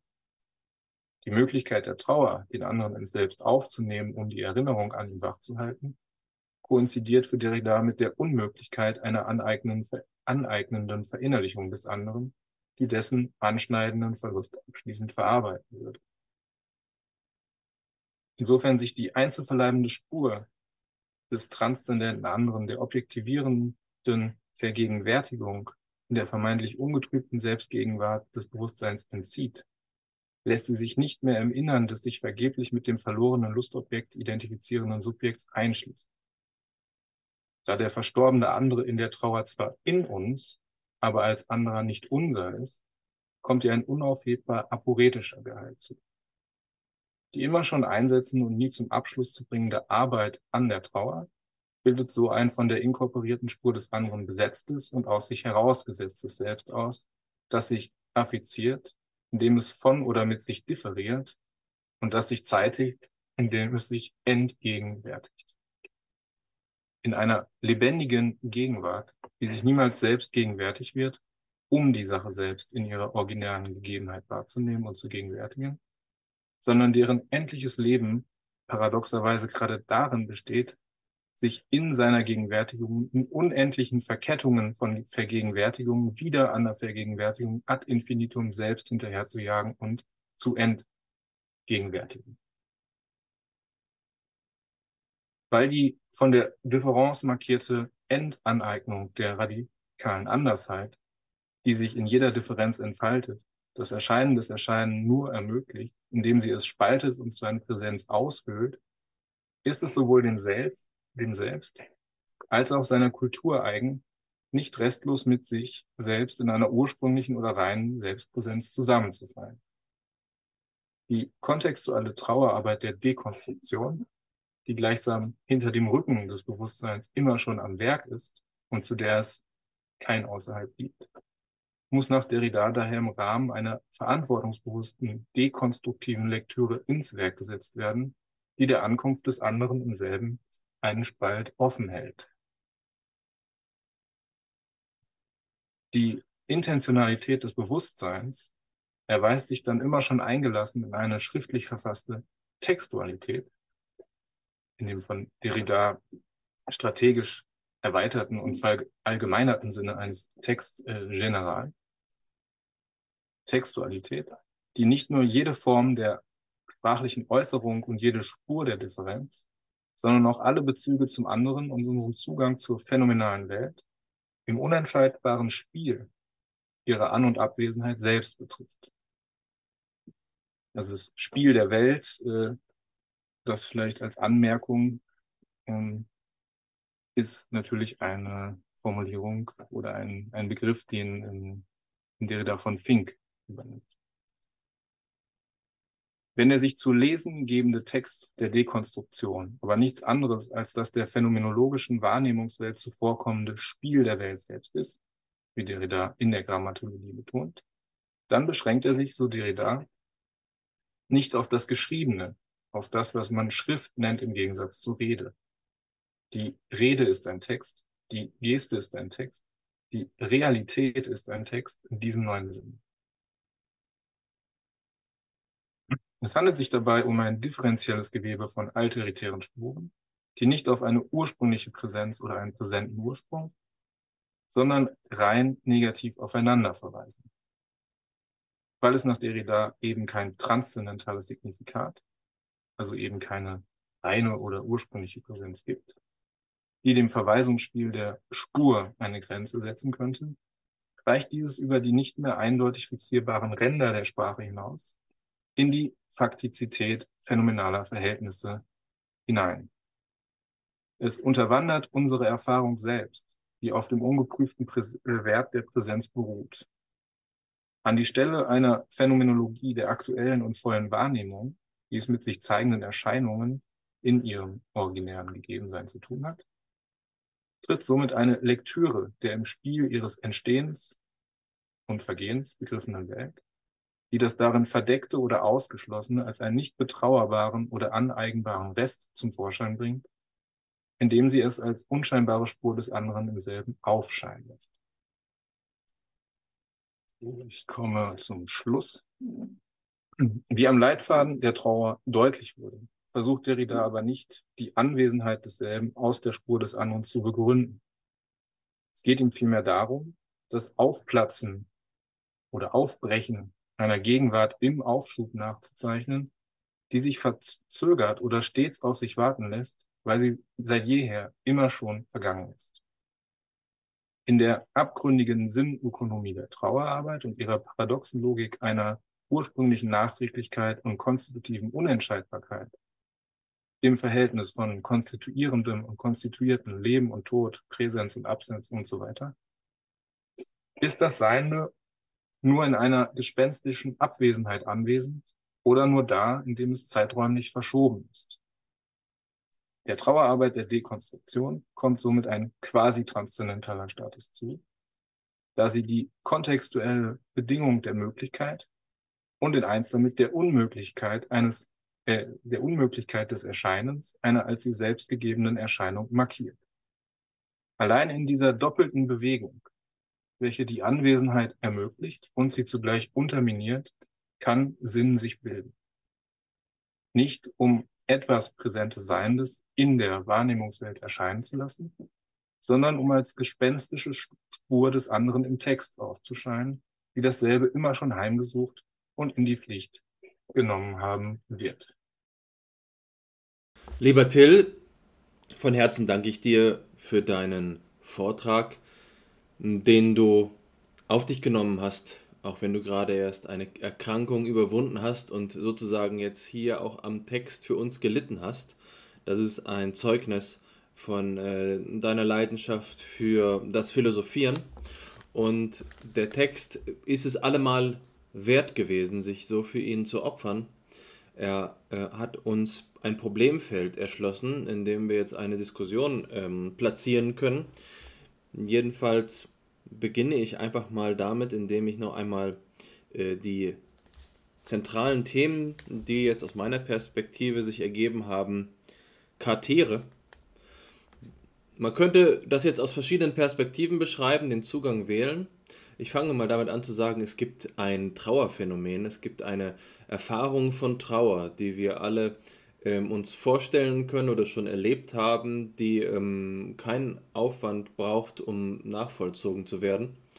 Und diese Trauer trägt jetzt eine Bedeutung, die darüber hinausgeht, was zum Beispiel die empirische Psychologie damit macht. Es ist nicht einfach nur eine Gegebenheit, sondern sie gehört zum Aufbau ähm, unseres Seelenlebens in einer spezifischen Weise. Sie hat einen Ort, der die Bedeutsamkeit, äh, der eine bestimmte Bedeutsamkeit ausdrückt.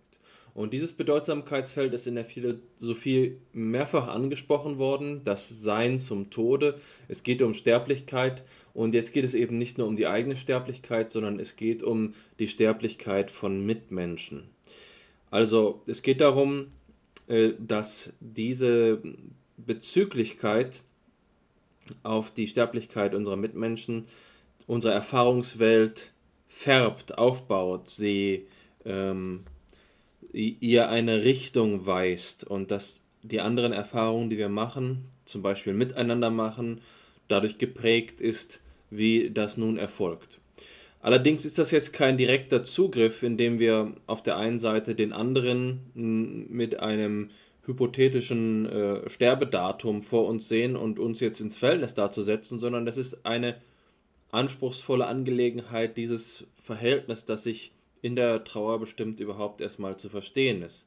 Erfordert äh, unsererseits als diejenigen, die das analysieren wollen, ähm, einen spezifischen Blickwinkel. Und dieser Blickwinkel ist eben die Alteritätsphilosophie, die begreifbar macht, dass es nicht einfach um einen Zugriff auf Informationen geht, dass es nicht um eine Informationsverarbeitung geht, in der etwas kalkuliert wird, eine transparente Situation gegeben ist, sondern es handelt sich um ein, eine ähm, vertragte Situation, in der sich eben der andere Mensch, der, der Mitmensch, die Personen, die uns umgeben, nicht als ähm, reine Informationsquellen präsentieren, sondern sie sich eben in dem, was sie sind, uns als Rätsel äh, darstellen, uns selbst eben nicht ganz klar ist, worum es sich da handelt. Denn wir sind eben auch nur Subjekte und wie sollten wir aus dieser Perspektive äh, etwas, einen Blickwinkel einnehmen können, äh, der uns darüber zu urteilen gestattet, was Subjektivität sei und was es so mit den unterschiedlichen Menschen auf sich hat. Wir begegnen einander nur und dementsprechend ist hier Urteile zu fällen und zu einem Schluss zu kommen, unser Verhalten zu lenken oder auch nur unsere Emotionalität gegenüber dieser Ausgangssituation zu kontrollieren, eine äh, erhebliche Herausforderung im Angesicht der Ungewissheit ähm, und eben nicht nur der psychologischen Ungewissheit, sondern eben der existenziellen bis ins Metaphysische reichende Entzogenheit der anderen Menschen im Verhältnis zu uns. Du hast zum Beispiel von inkommensurabler Andersheit gesprochen, also äh, ein, das Seelenleben, aber auch das Handeln unserer Mitmenschen ist uns mindestens zu einem Rest immer so ähm, ungleich, dass es uns schwerfällt, überhaupt auch nur zu bestimmen, was es damit auf sich hat. Hier haben wir also die Perspektive, die du auf das Trauerphänomen gewählt hast. Und nun gibt es hm, von dort aus verschiedene Richtungen, die du gegangen bist. Und die eine ist zu sagen, du fragst dich, was diese Intersubjektivität ähm, für den Kulturvergleich bedeutet hm, und wie wir daraus lernen können, dass uns unsere Mitmenschen fremd oder anders sind, dafür, äh, dass andere Kulturen oder dass sich Kulturen gegenseitig auch fremd oder anders sein können. Eine andere Richtung ist eben die Frage, äh, wie unter diesen Bedingungen die eigene Persönlichkeit, das eigene Subjekt, die Art und Weise, wie wir erleben, sich entwickelt und wie sie reift. Und das ist auch die Richtung, in die ich jetzt hier meinen, meinen eigenen Gedanken äußern möchte, jetzt jenseits dieser Zusammenfassung. Das ist ein Feld, das mich dringlich interessiert. Die Frage, wie es hier jetzt zur Ich-Werdung, zur Menschwerdung, zur Selbstwerdung kommt. Also anders gesagt, die Frage nach der ähm, Form von Subjektivität, die wir unter Berücksichtigung des phänomenalen Feldes, das du präsentiert hast, überhaupt philosophisch rechtfertigen können. Ähm, und da gibt es jetzt verschiedene Punkte, die in deinem äh, Vortrag dazu gepasst haben. Es war sicherlich nicht das Hauptthema, aber du hast es mehrfach gestreift. Zum Beispiel am Abschluss, als du davon gesprochen hast, dass eine egologische Perspektive, also eine Perspektive, die davon ausgeht, dass Subjektivität eine isolierte Totalität sei, nicht zwingenderweise der richtige Zugang wäre, dass es hier äh, eben nicht so etwas wie eine absolute Singularität gäbe und sich die Menschen dieser Welt einfach nur wie unabhängige Monaden kontingent oder akzidentell begegnen würden, sondern es geht um die Frage, ob Ontogenese und Soziogenese miteinander verschränkt sind. Dass also der Umstand, dass ähm, ähm wir miteinander leben, eigentlich die Grundlage dafür ist, dass wir selbst so werden, wie wir sind.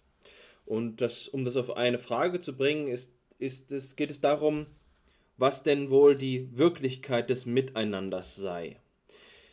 Ich will das mal mh, hm, so beschreiben.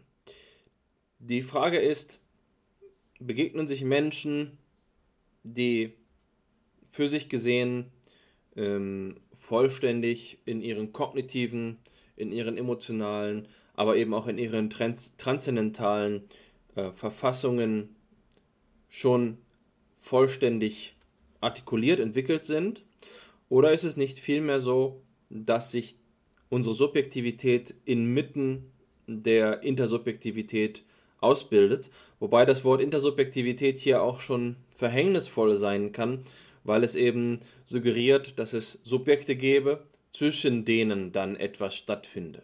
Äh, aber unter Umständen lässt sich das gerade eben nicht in diesem Sinne einer Vereinzelung denken, erst die Subjekte, dann das Zwischen, sondern erst dazwischen, dann die Subjekte, dass sich die, ähm, die Formen, in denen wir erleben, ausbilden an einem bedeutungsvollen Gefüge von Gemeinsamkeit.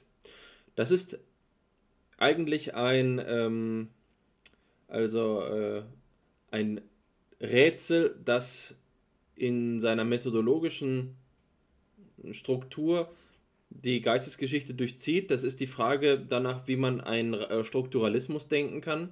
Wenn alles immer nur Relation ist, wie soll es dann zu den Elementen kommen? Sagen wir, wir haben eine äh, Gesellschaft, die ähm, eine Gemeinschaft, die den Einzelnen vorausgeht. Ein Gedanke, den wir schon von Aristoteles kennen. Ähm, das Zoon Politikon, die Familie äh, ist es, in die wir hineingeboren werden. Es ist eigentlich immer schon ein Verhältnis da und erst dann bildet sich daran etwas aus. Aber wie lässt sich also diese Verhältnis ähm, ermöglichende Grundstruktur überhaupt denken? Also eine Auflösung der, Subje der Subjektivität in jeder Hinsicht auf ein Miteinander, in dem es dann nur noch Gesellschaft, Gemeinschaft, reine Relation gäbe, ist für dieses Problem nicht zwingenderweise die beste Lösung, indem wir nun also sagen würden, ähm, diese inkommensurable Andersheit ergibt sich aus der Dynamik äh, äh, des Zwischens ähm, und in ihr werden dann die Subjekte verhandelt. Nein, es gibt hier eben doch, auch gerade in diesem Todesphänomen ja ganz offensichtlich jemanden, der stirbt. Das ist äh, nicht so, als um es ein bisschen zu trivialisieren, wie bei den Borg äh, bei Star Trek, bei denen dann eben die einzelne Drohne gleichgültig geworden ist und ohnehin ihr Bewusstsein in einer Art Schwarmbewusstsein aufgehoben ist und es ganz gleichgültig ist, ob jemand nun lebt oder stirbt. Nein, das Todesphänomen verdeutlicht uns ja ganz klar, dass hier ein einzelnes Subjekt gemeint ist. Wir haben also diese beiden Enden des Denkbaren. Auf der einen Seite steht eine vollkommene hm, transzendentale äh, Egologie, die das Subjekt als vereinzelt, als logisch äh, und, und ähm, metapsychologisch vereinzelt betrachtet, als, auch als ähm, Axiom der Psychologie ansetzt, dass es überhaupt einzelne Subjekte gäbe. Und auf der anderen Seite haben wir eine Anti-Egologie oder Nicht-Egologie, die, die davon ausgehen würde, dass ähm, Subjekte eben nur momentane ähm, Konstellationen sind, die sich in einem beständigen Wellengang in einer reinen Gemeinschaftlichkeit aufheben. Wobei dieses Kollektivsubjekt, dieser objektive Geist, wie man mit äh, Hegel sagen könnte, dann selbst wieder einen fragwürdigen Status hat wo man sich fragt, woraus er denn nun bestehen kann. Wie kann etwas hier sozusagen reine Dynamik sein? Das ist sicherlich ein Hintergrundproblem in deinem Aufsatz. Ein Problem, das du angesprochen hast und das von großer Bedeutung davon ist, wie wir nun Andersheit verstehen. Wie wir es äh, verstehen können, dass uns in unserem Leben andere Menschen begegnen und wir zu, auf sie Bezug nehmen können. Deswegen will ich dir diese Frage direkt statt jetzt hier noch weitere Fragen zu stellen, die dann an einem späteren Zeitpunkt sicherlich ihren Platz finden werden, diese einzelne Frage vorstellen, weil sie so grundlegend für deine, äh, für deine Arbeit ist. Also, wenn du von Subjekten sprichst, die umeinander trauen, von Subjekten, die einander jeweils anders sind, aber auch ähm, davon sprichst, dass es eine Art von Singularität gibt. Was genau meinst du? Was ist deine alteritätsphilosophische oder intersubjektivitätsphilosophische Grundposition, vor deren Hintergrund du ähm, diese, äh, diesen Aufsatz entwickelt hast? Ist es eine zur Egologie oder zur Anti-Egologie tendierende ähm, äh, Ansatzweise oder kennst du noch andere Wege, die äh, hier eine Lösung versprechen? Ja, vielen Dank für diese ähm, sehr interessanten, informativen Ergänzungen und auch die sehr interessante Frage. Ähm, ja, also mir scheint, dass ich ähm, mit dem gewichtigeren ähm, zweiten Teil meines Vortrags, ähm, den ich mich äh, ja hauptsächlich nicht äh, auf Derridas äh, Texte zur, zur Trauerarbeit stütze, ähm, eher so eine Art ähm, dritten Weg eingeschlagen habe, ähm, den man vielleicht ganz gut, äh, ganz gut skizzieren kann, wenn man sich nochmal die Unterschiede vor Augen hält zwischen Derridas Dekonstruktion und der, ähm, der Phänomenologie. Ähm, also du hattest ja ähm, am Anfang von der Erfahrung der Trauer gesprochen, die ähm, über die ähm, Empirie und so weiter hinausgeht, die sich nicht einfach so objektivieren lässt oder messen lässt und so weiter. Ähm, und auch von der Erfahrung der Trauer von ähm, Subjekten gesprochen, weil wir natürlich, äh, sobald wir von Erfahrung sprechen, lebensweltliche Erfahrung, ähm, auf jemanden rekurrieren, der diese Erfahrung macht. Ähm, jetzt ist es bei Derrida ähm, anders als für die Phänomenologen so, dass er sozusagen die Erfahrung der Trauer, in Anführungsstrichen Erfahrung der Trauer, äh, sozusagen selbst aporetisiert in ihrem ähm, Status als Erfahrung. Ähm, die Erfahrung der Trauer ist gewissermaßen eine Erfahrung, die keine Erfahrung ist im phänomenologischen Sinne. Also sie ist sozusagen, äh, sie setzt ein mit dem Bezug auf den anderen, der aber selbst gar kein intentionaler Bezug sein kann, aufgrund der Andersheit des anderen und so weiter. Das hattest du ja auch, ähm, auch äh, resümiert.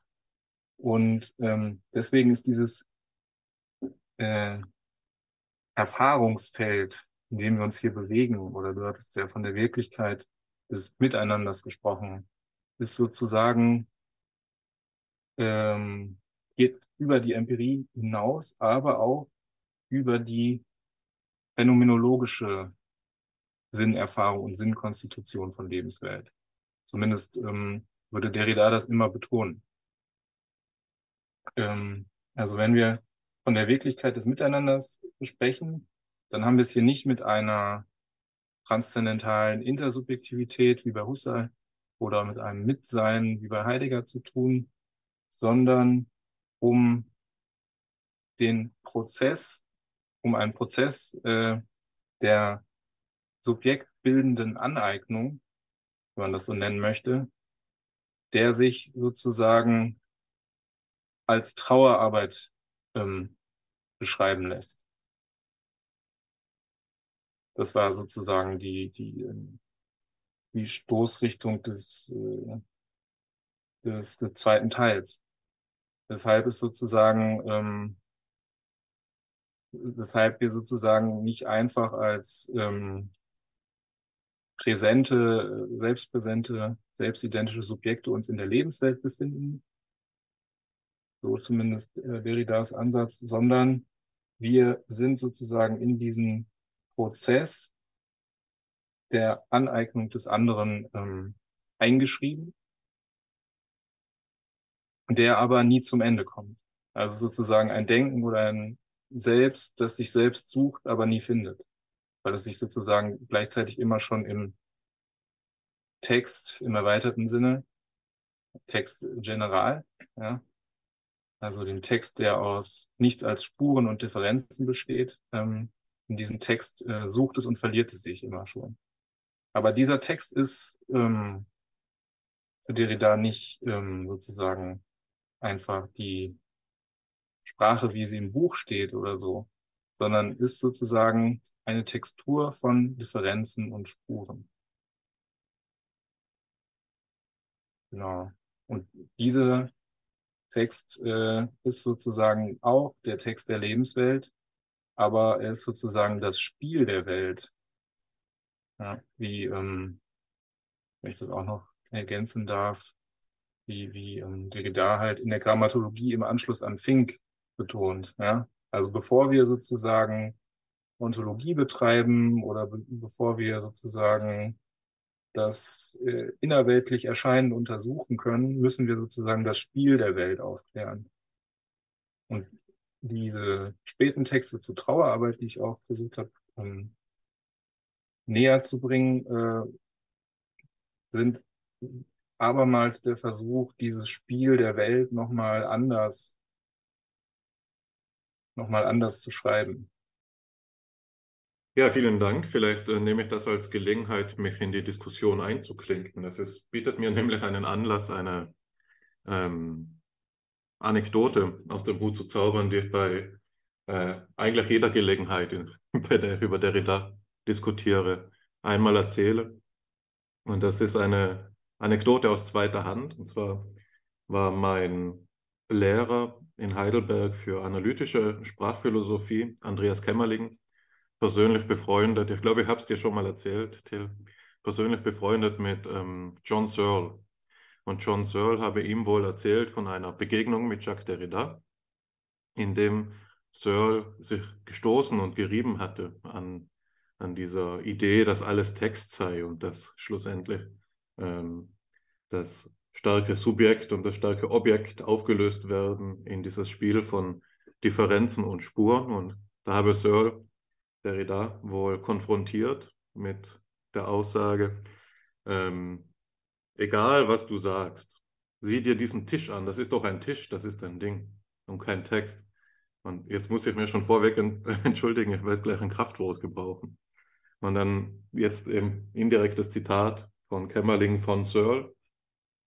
Bericht, da berichtet Searle eben, and you know what that motherfucker said? It's a text.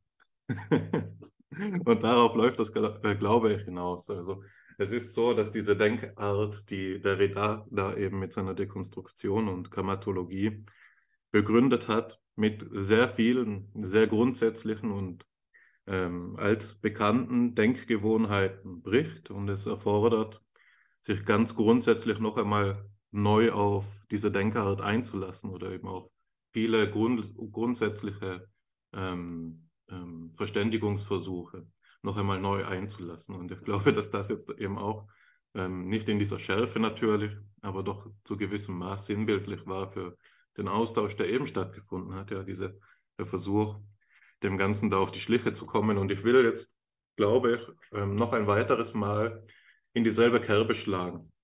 Was mir aufgefallen ist, ist, dass wir in diesem Vortrag, der ja im Wesentlichen drei ähm, ähm, Ideen entwickelt oder drei Themen behandelt. Das Problem der Welt, das Problem der Andersheit und das Problem der Trauer. Und dass wir hier uns äh, einen Gefallen tun würden, wenn wir die Grundbegriffe noch einmal reflektieren, mit denen wir hier operieren, um vielleicht eben auch noch einmal den Unterschied dieser Denkart, wie du sie jetzt vertreten hast, äh, Till, und der Denkart, die wir äh, bei FIPSI hier gewohnt sind, herauszuarbeiten. Und was mir aufgefallen ist, ist, dass die Rede von der Trauerarbeit ist, die manchmal austauschbar äh, gebraucht worden ist zu der, der Trauer selbst und dass hier eine Begriffsbestimmung erforderlich ist und eine Abgrenzung erforderlich ist. Und wenn man ähm, über die Grau Trauer nachdenkt, gibt es sicherlich viel zu sagen. Du hast vor allen Dingen eine Facette des Trauerphänomens fokussiert. Und das ist das, was beispielsweise mein Lehrer Thomas Fuchs als den äh, Konflikt der Ambivalenz oder die, die ambivalente Gegenwart bezeichnet, dass das Trauerphänomen sich einstellt ähm, infolge eines Verlustes häufig, in dem dann der äh, äh, Verlorene, die Verlorene, obwohl sie nicht mehr da ist, so erfahren wird, als wäre sie da. Es kommt zu so etwas wie einer Als-Ob-Gegenwart. Ja?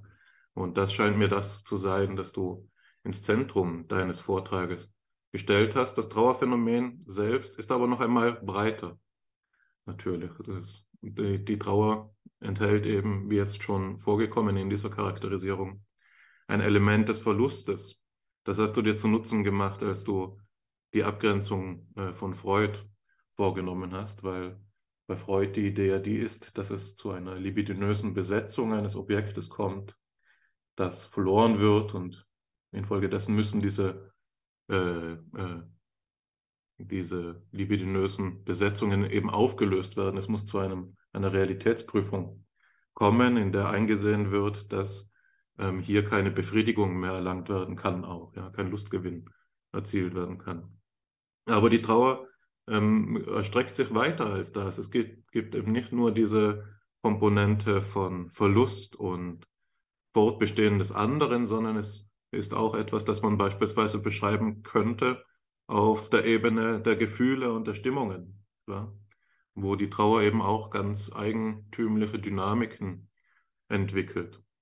Wie etwa, ähm, das hatte Thomas Fuchs einmal in einem, einem Vortrag über die Trauer so dargestellt, was mir seitdem in Erinnerung geblieben ist, dass zur Stimmung der Trauer eine Schwerkraft gehört, eine Gravität, in dem die Trauerstimmung es äh, an sich hat, dass man sich, während man trauert, so fühlt, als dürfte man nichts anderes mehr tun. Ja?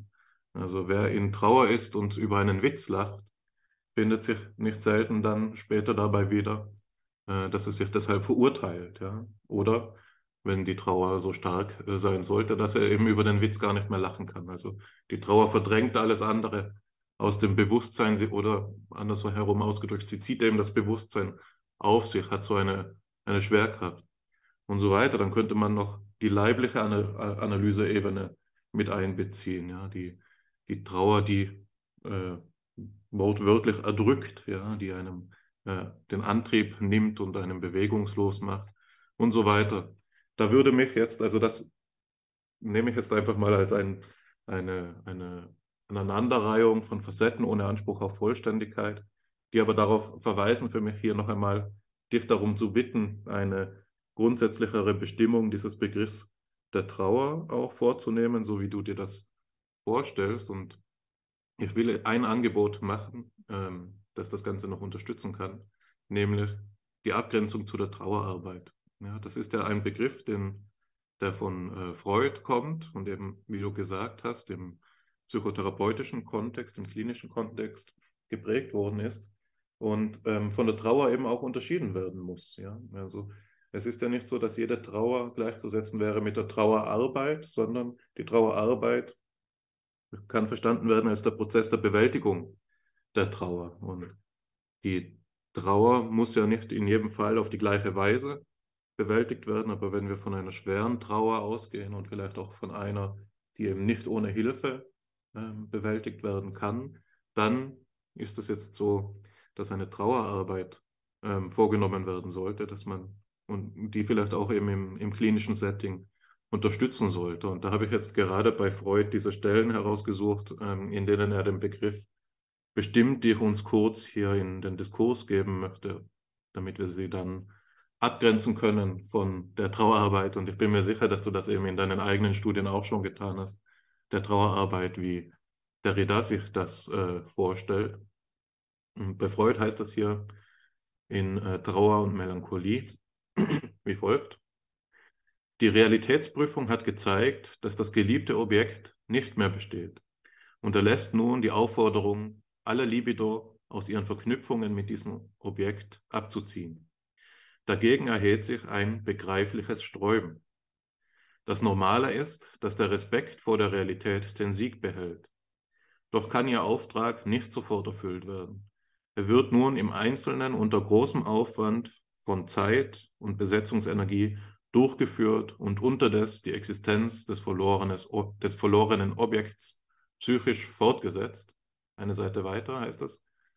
An jede einzelne der Erinnerungen und Erwartungssituationen, welche die Libido an das verlorene Objekt geknüpft zeigen, bringt die Realität ihr Verdikt heran, dass das Objekt nicht mehr existiere und das Ich gleichsam vor die Frage gestellt, ob es dieses Schicksal teilen will, lässt sich durch die Summe der narzisstischen Befriedigungen am Leben zu sein bestimmen, seine Bindung an das vernichtende, vernichtete Objekt zu lösen.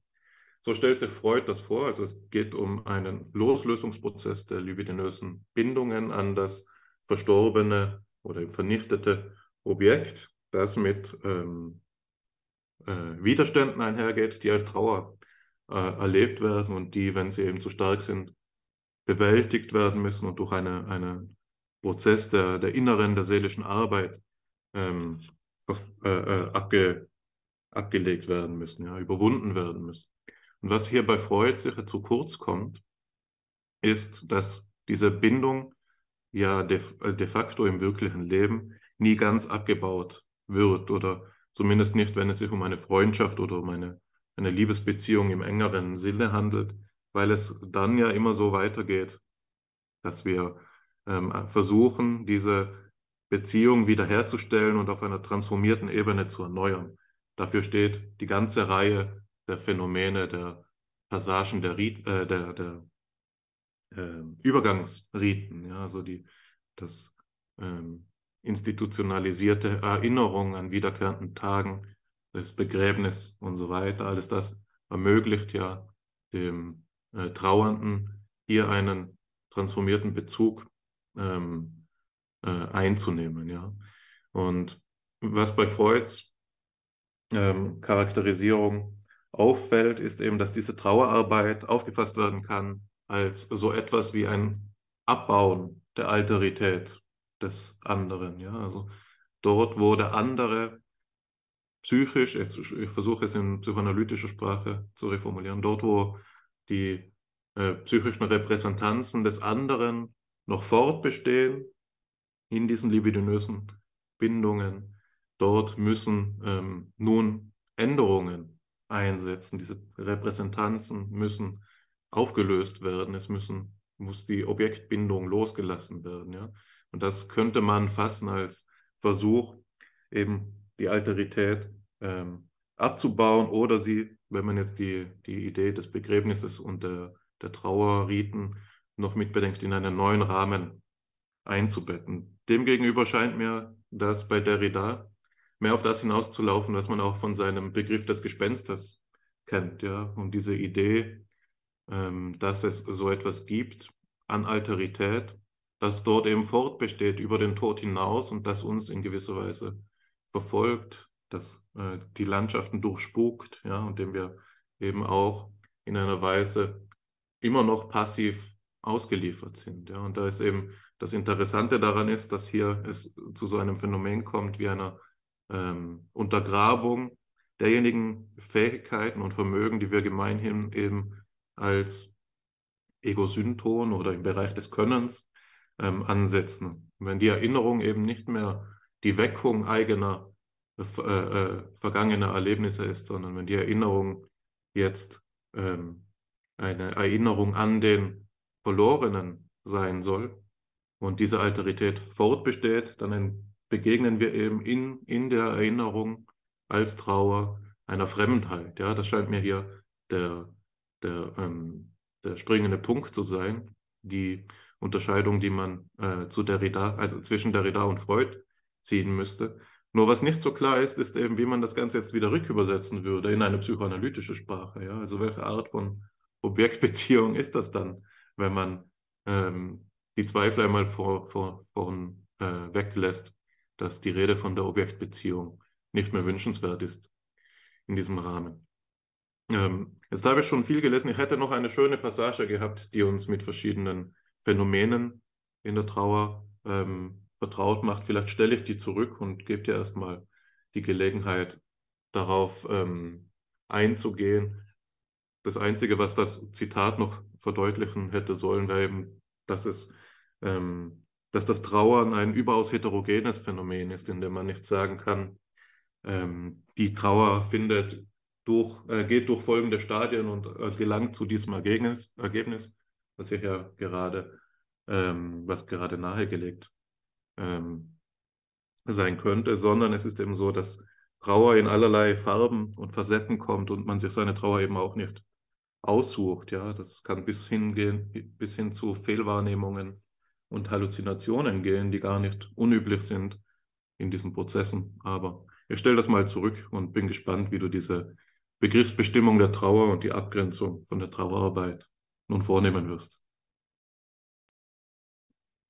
Ja, vielen Dank für diese, denke ich, doch sehr hilfreichen ähm, Erklärungen und Ergänzungen und Begriffsbestimmungen, äh, die auch nochmal deutlich machen, ähm, wie Derrida sich äh, von Freud abhebt. Also einerseits von der Phänomenologie, die ihn sehr stark beeinflusst hat, andererseits natürlich von Freuds Psychoanalyse.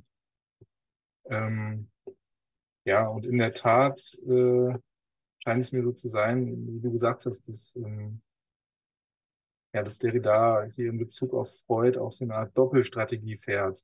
Also einerseits ähm, versucht er zu erweisen, dass sozusagen die Trauerarbeit, so wie Freud sie denkt, äh, die ja sozusagen auf eine, auf eine Tilgung der Alterität, der Andersheit des anderen äh, hinauslaufen muss, äh, wie die sozusagen ähm, notwendigerweise äh, mit ihrem eigenen Scheitern konfrontiert wird. Auf der anderen Seite, ähm, und deswegen gibt es halt sozusagen auch keinen ähm, keinen Objektbezug in dieser Trauer, äh, nimmt Derrida den Begriff von Trauer und Trauerarbeit, die, wie du gesagt hast, natürlich äh, sozusagen auseinandergehalten werden müssen, ähm, klassischerweise, um sozusagen in dieser Bewegung der Trauerarbeit die Bewegung äh, dessen äh, nachzuzeichnen, was er Dekonstruktion nennt. Ähm, und deshalb ähm, wird in dieser Epoche, äh, als die ich ja äh, mit der da diesen Celan-Vers ähm, gedeutet habe, die Welt ist fort, ich muss dich tragen, äh, wird sozusagen nicht nur die Seinsgeltung der Welt außer Kraft gesetzt oder äh, Derrida zitierte auch Husserl, vernichtet, sondern auch äh, das Ich und das Du werden äh, in der Schwebe gelassen. Ähm, und ähm, in ähnlicher Weise äh, wird sich wahrscheinlich relativ ähm, gut zeigen lassen mit, mit Derrida, dass sozusagen ähm, auch die begriffliche Ebene äh, auf der Trauer, in Bezug auf die Trauerarbeit und die affektive Ebene, Trauer, ähm, dass sich das äh, gewissermaßen auch, auch wieder überlappt und sozusagen unentscheidbar ineinander läuft. Nicht wahr? Ähm, ja, es ist natürlich eine sehr interessante Frage, ähm, inwiefern äh, sich sozusagen Derridas Dekonstruktionen rück, rückübersetzen lassen äh, sozusagen vielleicht sogar fruchtbar machen lassen für einen psychoanalytischen Diskurs oder für einen psychologischen Diskurs oder für eine phänomenologische Psychopathologie. Und ähm, naja, also es scheint natürlich erstmal auf der Hand zu liegen, dass ähm, phänomenologische Ansätze zum Beispiel, die noch klar äh, unterscheiden können zwischen Normalität, alltäglicher Lebenserfahrung und Abweichungen davon, Störungen und so weiter, ähm, die sozusagen äh, von der Korrelation von Subjekt und Objekt auch ausgehen, dass die sozusagen ähm, ein einen, einen sinnvollen, wertvollen Beitrag für Psychologie und Psychopathologie äh, liefern können, das, das, äh, ja, das liegt ja eigentlich auf der Hand. Also meine, euch muss ich das ja nun wirklich nicht äh, nochmal erklären, das ist ja klar, das, das wisst ihr ja viel besser als ich. Um, ja, aber auch die, die Dekonstruktion dieser Differenzen kann doch vielleicht hier einen Beitrag leisten, indem man sich sozusagen vor Augen hält, dass die, ähm, die Grenzziehungen, die man immer zieht und die man auch ziehen muss im Alltag oder in der Praxis und so weiter, ähm, auch zwischen gesund und krank, Normalität, Abweichungen und so weiter, ähm, Trauer, die glückt, Trauer, die scheitert, dass die sozusagen ähm, prekär sind und porös und durchlässig. Dass sozusagen immer dieser nicht aufgehende Rest bleibt. Ähm, ja, das scheint mir vielleicht etwas zu sein, was man, ja, mit dem man auch äh, sozusagen etwas anfangen kann, wenn man sich nicht sozusagen äh, kopfüber in die Dekonstruktion stürzen möchte. Ja, und dann würde ich vielleicht auch noch kurz was sagen. Also ich hatte die, ähm, da das ja auch äh, sozusagen ein Podcast ist mit phänomenologischem Hintergrund und ich äh, sozusagen Derrida als äh, Gegner der, der, der Phänomenologie gerade ein bisschen dargestellt hatte, ähm, das ist natürlich auch wieder sowohl als auch. Also man kann natürlich äh, sozusagen Phänomenologie äh, auch äh, nicht klassisch äh, bestreiten. Also nicht mehr, nicht, nicht so wie, wie, wie Husserl oder Heidegger und sein Nachfolger, sondern in, zumindest äh, in Wuppertal wird es äh, zum Teil so gemacht, äh, mit, mit Denkern wie Marc Richier, zum Beispiel den belgischen Phänomenologen, der ähm, ja wahrscheinlich der Phänomenologe ist, der äh, am stärksten von Derrida beeinflusst war und äh, sozusagen wesentliche Einsichten von, von Derrida gewonnen hat und die sozusagen in eine äh, wieder zurück zu Husserl in gewisser Weise findende äh, Phänomenologie äh, reintegriert hat, der aber auch sozusagen ähm, hinter die Korrelation von äh, Subjekt und Objekt hinausgeht. Und, äh, genau so eine Art, äh, also hyperbolische Epoche nennt er das, übt, äh, in der wir uns sozusagen nicht mehr auf äh, innerweltliche Phänomene oder Erscheinungen und auch nicht auf die ähm, konstituierenden Bewusstseinsleistungen ähm, rückbesinnen, ähm, sondern auf äh, so eine Art wilde Sinnbildung, die ähm, also dem, was ich ähm, mit Derrida skizziert habe, äh, jetzt am Beispiel der Trauerarbeit, ähm, die dem äh, sehr, sehr ähnelt in gewisser Weise. Also eine Sinnbildung aus äh, Differenzen, Verweisen und so weiter. Ähm, also wenn man Phänomenologie so betreibt, dann gibt es durchaus, ähm, denke ich mal, Überlagerungen und auch äh, fruchtbare Anknüpfungspunkte, wie man, wie man Derrida sozusagen auch wieder, ja, flapsig gesagt, wie man ihn auch wieder zurückholt oder ein Stück weit einfängt. Vielleicht ergänze ich dazu nur ganz kurz, bevor ich Alexander dann wieder die Gelegenheit gebe, etwas nachzutragen, ähm, dass diese Bewegung natürlich Einzug gehalten hat in die Psychoanalyse oder auch die Psychotherapieforschung im Allgemeinen. Ähm, sicherlich am meisten im Gepräge ähm, von Jacques Lacan hat diese ähm, von der Dekonstruktion beeinflusste Denkart ähm, die Psychoanalyse ähm, beeinflusst, hat dort eine, zu einer eigenen Schulbildung auch geführt. Aber es ist eben so, dass das heute eine sehr komplexe Landschaft ist, der ich, gegenüber ich auch noch Novize bleibe, aber es eben doch viele Ansätze gibt, die sich von Freud auch ähm, wegbewegen und immer auch in dieser Richtung wegbewegen hin zu einer alteritätssensiblen äh, Psychoanalyse. Es gibt auch Bestrebungen, Psychoanalyse und Phänomenologie zusammenzudenken. Aber was das Erstere anbelangt, wäre so ein Ansatz beispielsweise der von Timo Stork von der Psychologischen Hochschule in Berlin, der verschiedene Arbeiten in diese Richtung äh, verfasst hat, äh, beispielsweise zur Bedeutung des, Nicht des Nichtverstehens in psychotherapeutischen Prozessen oder eben zur äh, mentalisierten Alterität wo versucht wird, auch dieses Fremdheitsmoment im, im verleiblichten Gegenübertragungsgeschehen mit zu berücksichtigen. Also alles das weist darauf hin, dass es eine ähm, Fassung von Psychoanalyse gibt, die durchaus anschlussfähig sein könnte an das, worum es Derrida hier geht. Man muss ja auch daran denken, dass Freud jetzt eben diese Gedanken schon vor über 100 Jahren teilweise formuliert hat und da ebenso wie in der Phänomenologie zahlreiche äh, äh, Revisionen und Neuansätze vorgelegt worden sind.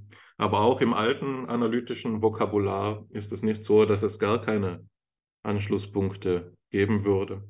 Zwar legen diese Passagen zur Trauerarbeit wirklich nahe, dass es hier um einen Abbau der Alterität gehen sollte.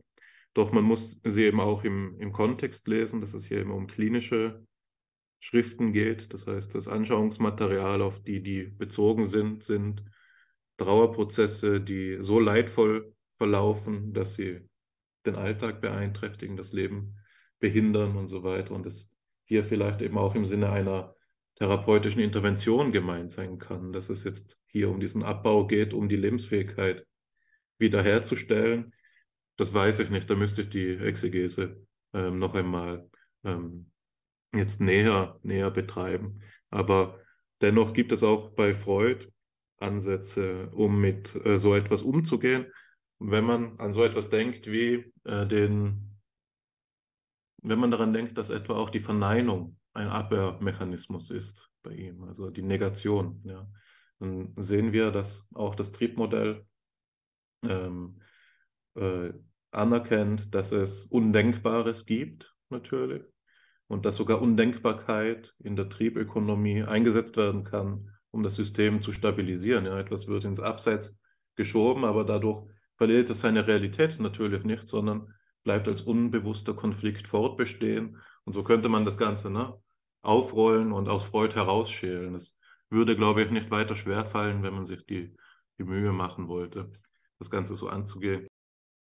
Wir haben jetzt über die methodologische Frage gesprochen, psychoanalytischer Zugang, dekonstruktivistisch-poststrukturalistischer Zugang, phänomenologischer Zugang. Das möchte ich etwas beiseite schieben und nach dem Grundphänomen fragen, die Trauer über den Tod. Und dabei geht es mir erst einmal darum zu fragen, was das Verhältnis zu unseren Mitmenschen, das hier ganz grundsätzlich charakterisiert wird, überhaupt ausmacht in Hinsicht auf die Sterblichkeit. Die sicherlich faszinierende Grundthese, die du in deinem Text aufgegriffen hast, ist ja, dass mit dem Kennenlernen eines anderen Menschen dieses Grundverhältnis der Sterblichkeit bereits inkorporiert ist. Also auch wir drei hier sind einander nicht notwendigerweise bewusst, aber doch sind zueinander so gesetzt, dass unsere Sterblichkeit eine Bedeutung hat. Ähm, bei der ganzen äh, Vorsicht dabei zu formulieren, was es nun bedeutet, dass äh, wir einander kennen oder dass wir einander entzogen sind, dass wir aufeinander Spur sind, um es mit Levinas zu sagen, ähm, scheint es mir doch so, dass dieser, das, das Faktum Brutum des Sterbens und vor allen Dingen, um es wieder phänomenologisch zu wenden, des als sterblich oder gestorben Erlebenden dabei noch nicht ganz zu Ende äh, beschrieben ist. Also ich versuche es mal wieder auf eine Frage ähm, zu ähm, bringen. Du hast von einem, äh, einer hierarchisch-binären ähm, Kodierung von oder einem, einer Beziehung von Tod und Leben gesprochen. Also, also eine binäre, exklusive Grundrelation, die fast schon einen logischen Charakter hat. Aber was heißt es füreinander lebendig zu sein? Was heißt es im Umgang miteinander zu erleben, dass man lebendig ist? Jetzt könnte man sagen, nun hier reicht schon ein Minimum. Also, dass jemand lebendig ist, das äh, müssen wir gar nicht so verklausulieren, als ob es dabei zu einer, einer äh, Propulsion, einer Intensität von, von einem bedeutungsvollen Zugewinn ist. Nein, es, ist, es reicht schon aus, die ähm, Vitalität, die generelle, zum Beispiel biologische ähm, Dynamik des anderen überhaupt nur mitzubekommen. Aber so einfach ist es dann doch nicht, denn ähm, ich möchte das ein wenig verkomplizieren. Ich denke gerade und habe äh, vorhin schon an Max Scheler gedacht. Und Max Scheler stellt eine Reflexion über den Sinn der Todesstrafe an, zu der Zeit, in der er gelebt hat, eben durchaus noch ein relevantes Thema. Und die Frage ist eben, wie kann eine Todesstrafe eine Strafe sein, wenn sie doch das Leben beendet? Was wird da bestraft? Ähm, ist das äh, denkbar, dass die Todesstrafe eine Strafe ist. Und der Gedanke, den er dann andenkt und der in seine Philosophie passt, ist, dass die Persönlichkeit jenseits des Unterschiedes von Leben und Tod steht. Dass eine Persönlichkeit uns eben auch noch gegeben sein kann, obwohl jemand schon gestorben ist.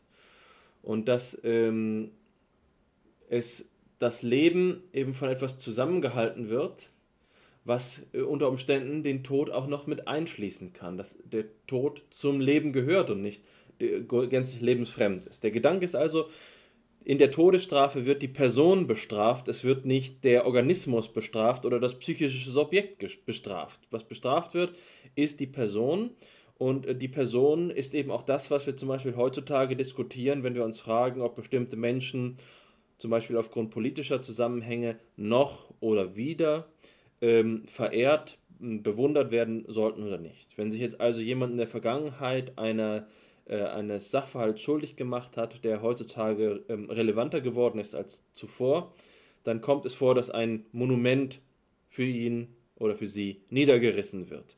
Was, äh, auf wen bezieht sich dieser Zusammenhang? Geht es darum, dass die Erinnerung an diese Person, die einmal gelebt hat, verändert wird? Ist es bloß das, ähm, ein Gespräch über äh, das Verhältnis der gegenwärtig lebenden Menschen zu ihrer kollektiven Rückerinnerung an eine Vergangenheit? Oder gibt es da vielleicht noch etwas, was darüber hinaus wirkt? Das, was wir auch sagen, wenn wir im ähm, generischen Präsens äh, darüber sprechen und sagen, Nietzsche schreibt, Nietzsche sagt. Nietzsche schrieb nicht und Nietzsche sagte nicht, sondern Nietzsche sagt es uns auch noch heute. Hier gibt es eben den Gedanken, dass das ähm, Miteinander, dass unser äh, Zusammensein, dass äh, die Art und Weise, wie wir füreinander wirken, nicht zwingenderweise immer ähm, davon abhängig ist, dass jemand biologisch gerade, ich sage es mal, äh, profan intakt ist oder nicht.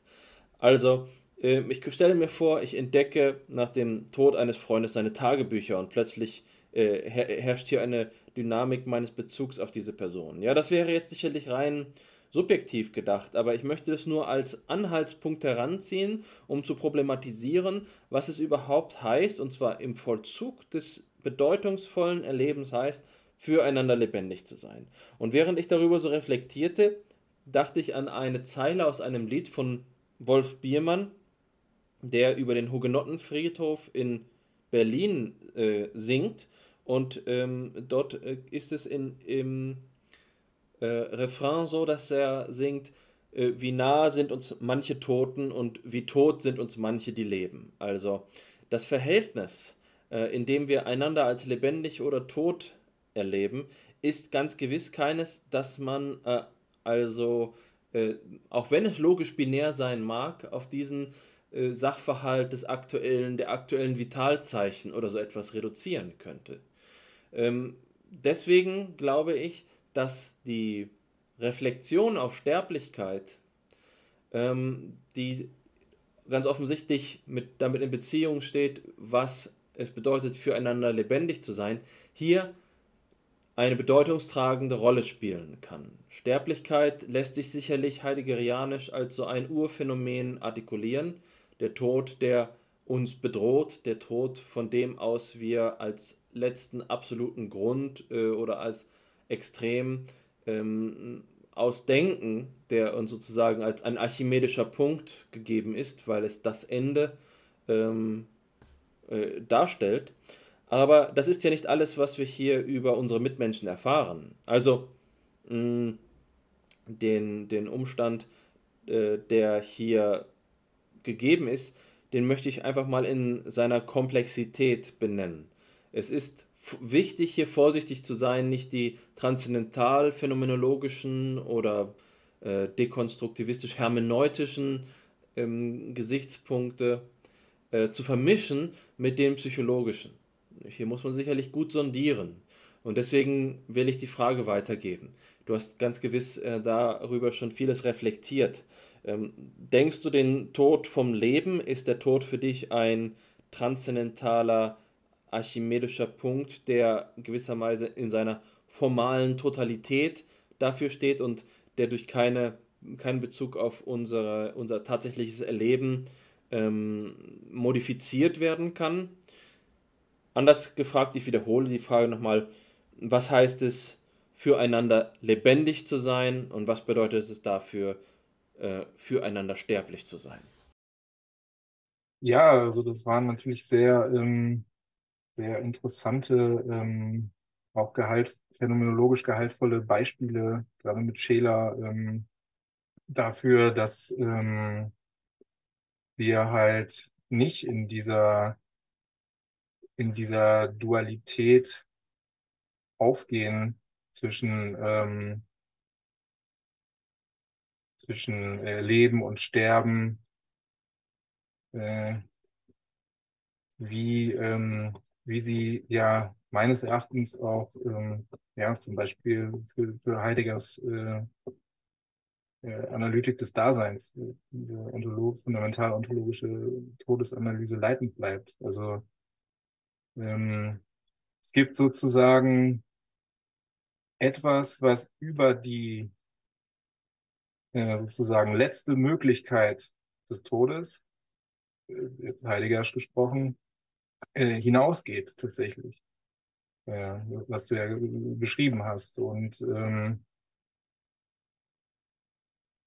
ähm, und damit auch sozusagen klassisch philosophisch gesagt, ähm, es gibt keine von, von Derrida aus oder von dem von mir skizzierten Standpunkt aus gibt, es kann keine sozusagen reine Philosophie der Endlichkeit geben.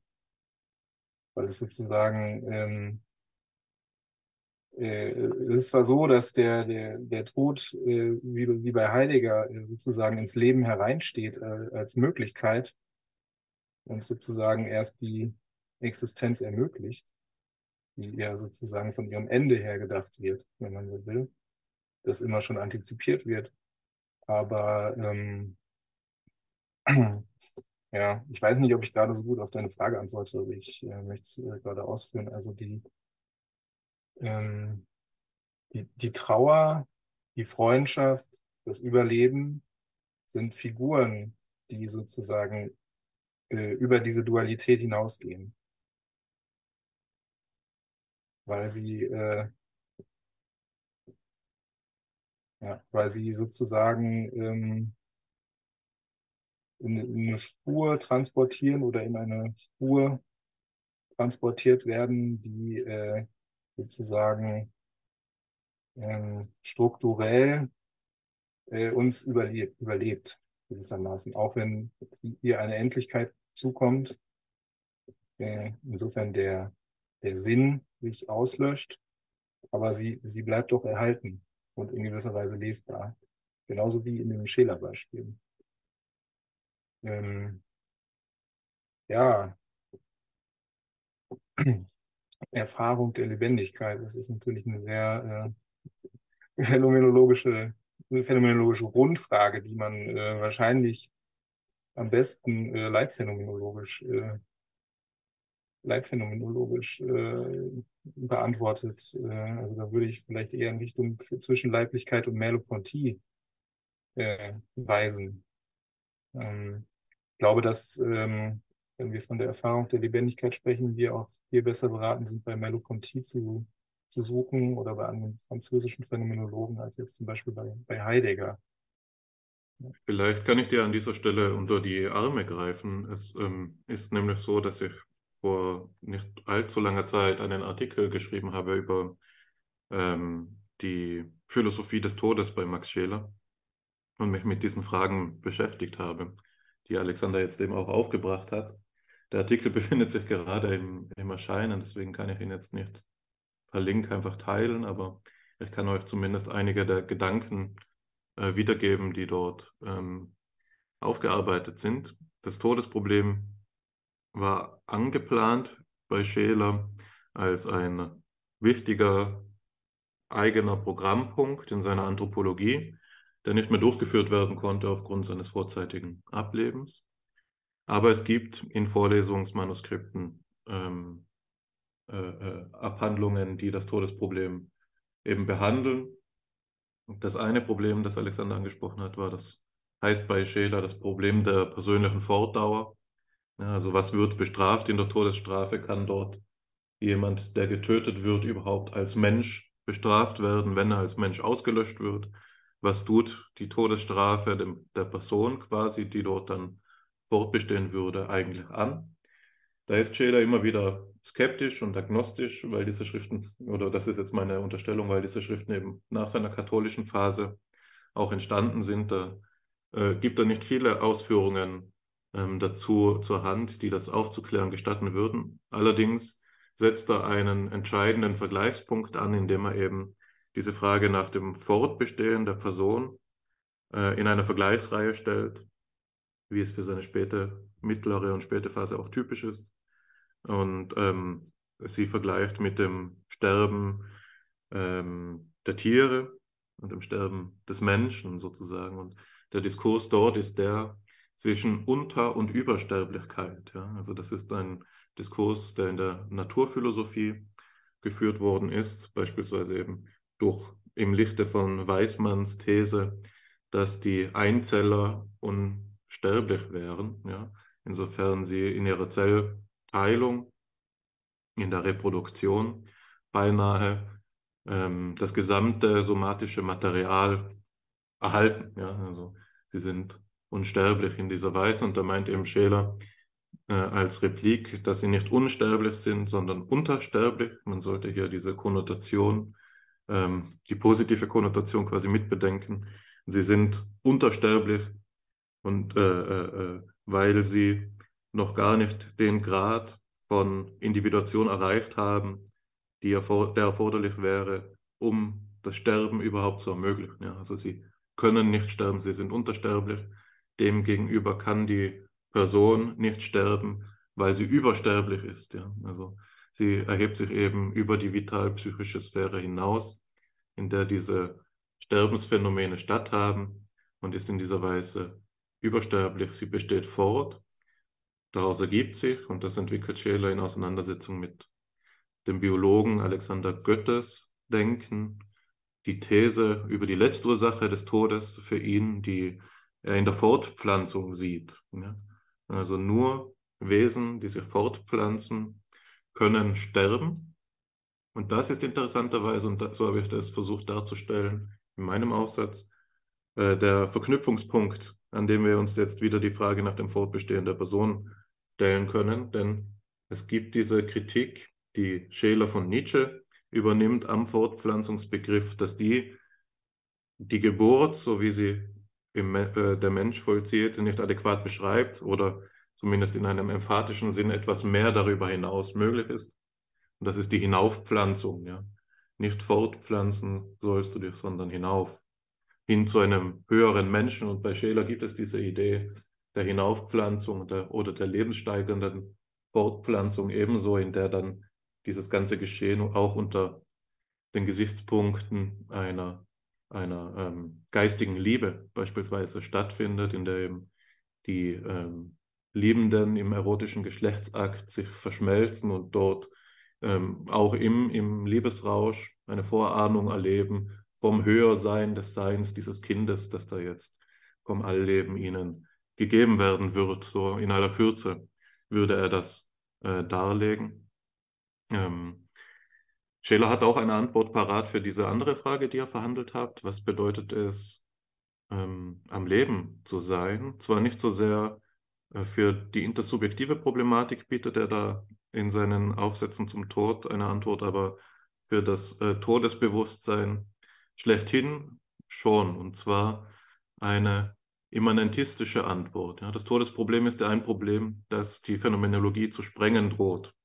Insofern die, es überhaupt fraglich ist, ob es so etwas geben kann wie eine, ein Phänomen des Todes. Also welche Art von Gegebenheit hat dieser Tod als der absolute Vernichter?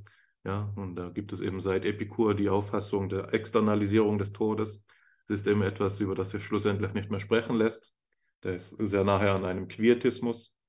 In der husserlianischen Tradition sind Liminalisierungsansätze gebräuchlich, wo man Vergleichsreihen aufstellt ähm, Schlaf, Bewusstlosigkeit, Tod als Grenzphänomene des Lebens, die an der Grenze gerade noch beschreibbar sind. Und Scheler geht ja einen dritten Weg, den ähm, ambitioniertesten, nämlich der Immanentisier Immanentisierung des Todes, in der, insofern der Tod für ihn im Altern erfahren wird. Der Tod ist also ein Lebensphänomen, ja, als der Endpunkt des Alterns.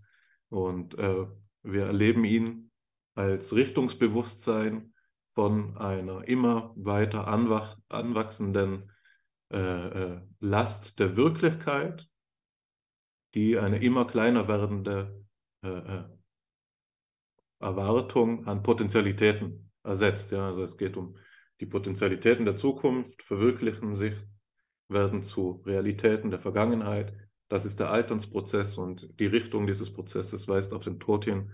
So haben wir das Todesbewusstsein im Leben. Das wäre Schelers Antwort in diesem Zusammenhang. Ähm, so viel dazu. Ähm, jetzt aber will ich noch meinen eigenen Beitrag bringen. Der passt gut in diesem Kontext, ähm, weil er jetzt noch einmal diese Frage nach, äh, von Über- und Untersterblichkeit ähm, anbindet an das andere Thema deines Textes. Und das habt ihr ja gerade auch verhandelt, nämlich die Freundschaft. Und du hast an einer Stelle eben mit Derrida die Freundschaft als ein Mitsein zum Tode bestimmt, vielleicht auch äh, vielleicht besser äh, mit, mit ähm, Heidegger als mit äh, Derrida. Und in jedem Fall ist auch die Bestimmung, die Derrida gibt, dass wir im Eingehen der Freundschaft das Versprechen ähm, mitvollziehen, den anderen sterben zu sehen, zumindest potenziell einer den anderen. Ja, ähm, das ist natürlich etwas, wo man zunächst einmal sagen kann, ist das denn wirklich so? Ja? Was meint er, wenn er da von der Vergesslichkeit spricht? Ja, sind wir, vergessen wir das wirklich, wenn wir dem Freund die Hand reichen, oder ist das eher vielmehr etwas, das sich uns erst in der Retrospektive so darstellt, als etwas, das wir immer schon hätten wissen können, wenn wir nur weiser gewesen wären? Ja? Ist das wirklich eine adäquate Beschreibung des Freundschaftsphänomens? Ja? Und da kann man jetzt darüber streiten, und das sollten wir auch tun, da wir ja Philosophen sind. Zumindest äh, darf man aber festhalten, dass es eine ungewöhnliche Beschreibung des Todes, äh, der, der, Freundschaft ist. Und ich möchte jetzt mal eine, äh, eine Alternative vorstellen, die geistes, geistesgeschichtlich sehr bekannt ist und die mich auch äh, literarisch sehr anspricht. Äh, das ist eine Fassung, äh, eine Passage aus Augustinus Bekenntnissen, in der er aus verschiedenen Perspektiven auf den Tod eines Freundes reflektiert, eben früh in seinem Leben und spät in seinem Leben.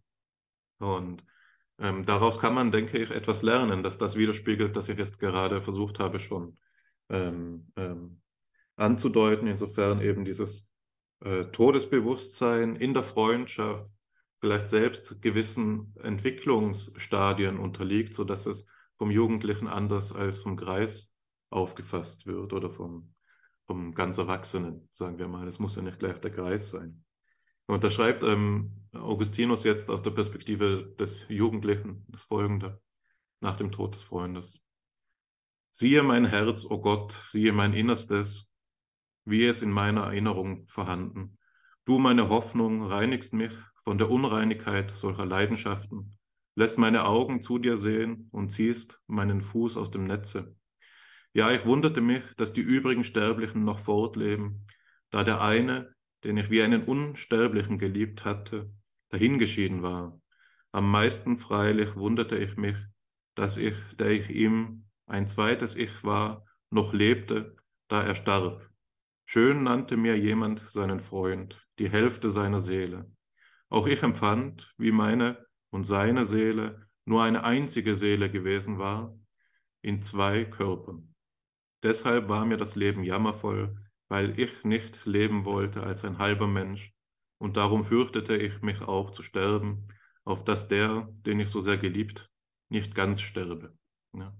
Hier beschreibt ähm, Augustinus eine Perspektive, die konträr zu dem steht, was Derrida äh, beschrieben hat. Insofern hier die Liebe zu seinem Freund, die war wie zu einem Unendlichen, ja, ähm, in der sein Sterben können nie mit präsentiert war. Ja, es ging, war, kam nie zur Gegebenheit und wird erlebt als Schock. Ja, und vielleicht liegt gerade darin auch die traumatisierende Erfahrung, die die Trauerarbeit allererst erforderlich macht, dass ähm, hier der Tod als wirkliche Vernichtung und auftritt, die dann zu einer Transformation des Weltverständnisses auch führt. Ja, das ist sicher eine Frage, die ähm, Alteritäts- und Philosophie und Philosophie des Todes, die Thanatologie, miteinander verbindet ähm, und wo man hier fragen muss, ob der Tod überhaupt antizipiert werden kann, ja, wenn er doch das ganz andere ist. Und interessanterweise, das lese ich jetzt nicht in ganzer Länge vor, ähm, betrachtet Augustinus das dann später aus erwachsener Perspektive ähm, anders. Ja? Und er sagt eben, das, was er da das, was am Grunde seiner Trauer lag, war die Sünde. Denn er liebte einen Sterblichen, als wäre er unsterblich gewesen, was nichts anderes ist, als zu sagen, er liebte einen Menschen, als wäre dieser Mensch Gott gewesen. Das ist blasphemisch, Und ähm, er hat also, Paraphrase, seine Seele auf Sand gegründet, ja, und dementsprechend musste er den Preis äh, zahlen. Das ist seine spätere Ansicht dieses Zusammenhangs, die sich auf eine Transformation des Todesbewusstseins in der Freundschaft auch hinweist. Einmal akut, reaktiv, Schmerz und einmal nicht mehr akut, sondern nüchtern aus der Distanz, ähm, kontemplativ. Ja. Und das schließt für mich eine Frage an, die man jetzt wieder mit Scheler im großen Detail ausbuchstabieren könnte, nämlich die Frage nach den Todesarten ja, und welche Erinnerungsformen ihnen korrespondieren. Buchstabiere das jetzt nicht mehr aus, sondern deute es noch an. Bei Scheler entspringt aus dieser Idee des Hinaufsterbens zum Beispiel, äh, der, ja, jetzt habe ich schon verraten, der Hinaufpflanzung auch die Idee des Hinaufsterbens. Ja? Also da gibt es eine Korrespondenz und es gibt eben für ihn hohe Todesarten, wie beispielsweise den Märtyrertod oder den Heldentod, in der es zu einer Veredelung dieses Lebens kommt, gerade durch das Sterben. Also es ist nicht bloß ähm, die Unterbrechung eines Dialogs oder der Abbruch eines Lebens, was man ja auch differenzieren müsste, Unterbrechung und Abbruch, ähm, sondern es ist eine, ein Hinauf, ein sich hinaufheben in eine höhere Seinssphäre, nämlich die geistige. Das gibt es bei, bei Scheler, diese Idee. Dann gibt es sicher auch die schamvollen Tode. Der, wird, äh, der Diskurs findet sich manchmal in Überlegungen zum Suizid, ja, ob der Suizid eben Ausdruck einer, einer Wertverirrung sein muss. Ich möchte ja keine Position beziehen, sondern das nur benennen. Und man könnte jetzt aus der Perspektive unseres Gesprächs natürlich zurückfragen, nun, was macht das denn mit der Erinnerung? Ja? Die Art und Weise, wie jemand gestorben ist und in welcher äh, Beziehung ich zu ihm stand, wie wird hier die äh, Trauerarbeit unterschiedlich ausfallen? Und ich würde meinen, im ganz erheblichen Maße würden sich da Unterschiede finden. Ja. Du stellst eine Diskussion äh, in Aussicht, die sicherlich auch erforderlich ist ähm, und ähm, die lohnenswert ist, über das Wesen des Todes und die Möglichkeiten innerhalb der Todesformen Unterscheidungen vorzunehmen, die Bedeutung für ähm, das Leben haben. Ich glaube, das ist eine hervorragende Antwort auf die Frage, ähm, die ich vorhin gestellt habe. Und das in Erweiterung nun dahingehend zu reflektieren, was es für die Trauer bedeutet und was es dann wiederum für die Konstitution von Subjektivität und, und Intersubjektivität bedeutet, ist eine ähm, Herkulesaufgabe. Und ich verspreche mir ähm, von Tils weiterem Schaffen, dass ähm, er diese Dinge hoffentlich ähm, thematisieren wird. Ähm, er hat sich jetzt dieses Thema bereits ähm, auf einer auf einer zu einem ausgesprochen ausgereiften Grad des angenommen und ähm, unter Umständen bieten sich da Anschlussmöglichkeiten an, um diese Thematik zu äh, eruieren. Vielleicht gibt es dann zu einem späteren Zeitpunkt ja die Möglichkeit, dass wir darauf zurückkommen. Umschifft haben wir in dieser Folge allerdings eine ganze Reihe von weiteren Themen, die ihrerseits ebenfalls Diskussionen und Weiterdenken auf den Plan rufen. Zum Beispiel die Frage nach der Kultur, die Interkulturalität die in einem Analogieverhältnis zur Intersubjektivität steht, das Fremde in anderen Kulturen und was es dann eben überhaupt bedeutet, eine Kultur zu haben oder was Kulturen sind, sodass sie zueinander in einem Verhältnis stehen können. Das ähm, ist sicherlich etwas, was ebenfalls eine ganze Episode von Fipsi füllen könnte. Nun ist es allerdings schon so, dass wir bald drei Stunden diskutieren und deswegen äh, sollten wir von äh, der natürlichen Tendenz der Philosophie, der Divergenz, zur Disziplin zurückkehren und uns darauf fokussieren, was in dieser Folge geschehen ist.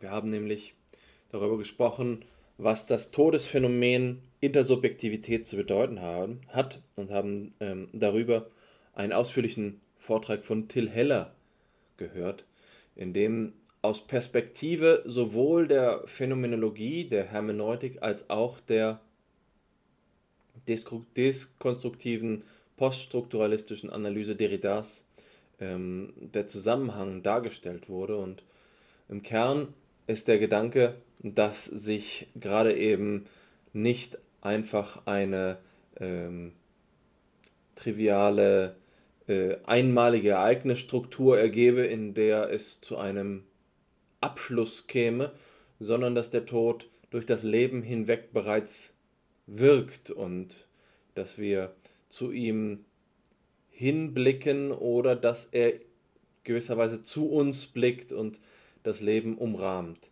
Das passt zu den Ansätzen, die wir aus der Geistesgeschichte kennen, sei es Kierkegaard oder Heidegger, die zur Sprache gebracht worden sind. Ähm, die Probleme, die wir dabei gewonnen und diskutiert haben, sind vielfältig. Beispielsweise die Frage, was überhaupt Intersubjektivität sei und ob sie aus einer egologischen oder nicht egologischen Perspektive zu verhandeln ist. Aber auch die Frage, äh, wie wir überhaupt die Trauer und die Trauerarbeit begrifflich zueinander ins Verhältnis setzen sollten. Am Ende haben wir auf den Tod überhaupt geblickt und sein Verhältnis zum Leben, um damit dann äh, ein ganz neues Feld zu erschließen, das uns jetzt mit Max Scheler begegnet ist in, in einigen Ausführungen von Hannes. Wie gewohnt gibt es bei Fipsi lose Enden, die äh, gewisserweise die Selbstreproduktion dieses Podcasts gewährleistet.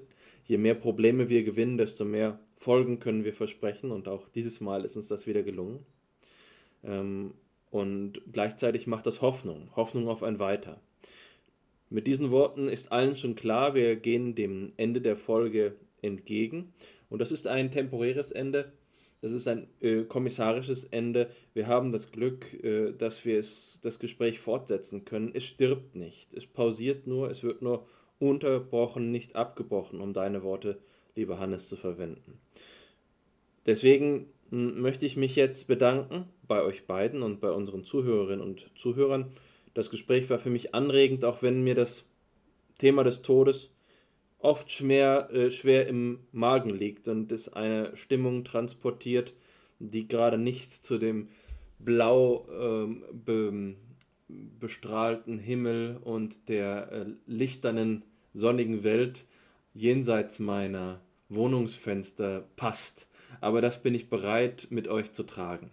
Also, ich bedanke mich bei Hannes für das Gespräch und bei Till Heller, unserem heutigen Ehrengast. Ähm, ich möchte dir jetzt noch die Gelegenheit geben, lieber Till, zu einem Abschlusswort, in dem du gerne auf das Gespräch zurück, äh, auf das Thema zusammenschauend oder eben äh, auf die, seine Weiterentwicklung blicken kannst. Ja, vielen Dank, äh, dass mir auch noch die Ehre zuteil wird, hier das Abschlusswort zu sprechen für eine doch so reiche und vielfältige Diskussion, die ähm, sich hoffentlich auch noch weiter entspinnen wird. Ähm, ja, was man vielleicht zusammenfassend sagen kann, ist, dass es in der Tat ähm, bestimmte Phänomene gibt, die ähm, doch sich durch die Geistesgeschichte ziehen wie Tod oder Freundschaft und die sozusagen uns immer wieder dazu auffordern, uns in unserer eigenen Existenz philosophisch zu befragen und zu erschließen. Ähm, was ich äh, noch sozusagen als offene Frage für einen zukünftigen Diskurs vielleicht äh, in den Raum stellen würde, anstelle einer Zusammenfassung, wäre vielleicht äh, der Bezug der dekonstruktiven Trauerarbeit zur leibphänomenologischen Ansätzen, der jetzt gerade auch schon angeklungen ist mit Scheler oder Merleau-Ponty äh, und zur äh, Körper-Leib-Unterscheidung, weil ähm, es ja so ist, dass ähm, wir den anderen oder die Spur in der Trauer inkorporieren. Das heißt, er wird sozusagen auch als Fremdkörper im eigenen Leib behalten. Ähm, da könnte man natürlich äh, phänomenologisch fragen, äh, wie genau oder in was für Erfahrungen sich das ähm, widerspiegelt, wenn überhaupt. Ist es vielleicht irgendeine Angsterfahrung? Äh, ja, damit würden wir sozusagen über Derrida und seinen Rahmen hinausgehen und äh, sozusagen versuchen, das Ganze nochmal phänomenologisch zu unterbauen, was äh, jetzt gerade in der Diskussion deutlich wurde, äußerst fruchtbar und auch äh, praktikabel zu sein scheint. Zumindest äh, ja, danke ich euch für diese wunderbare Diskussion und die wunderbaren Beispiele und äh, ja, verabschiede mich an der Stelle.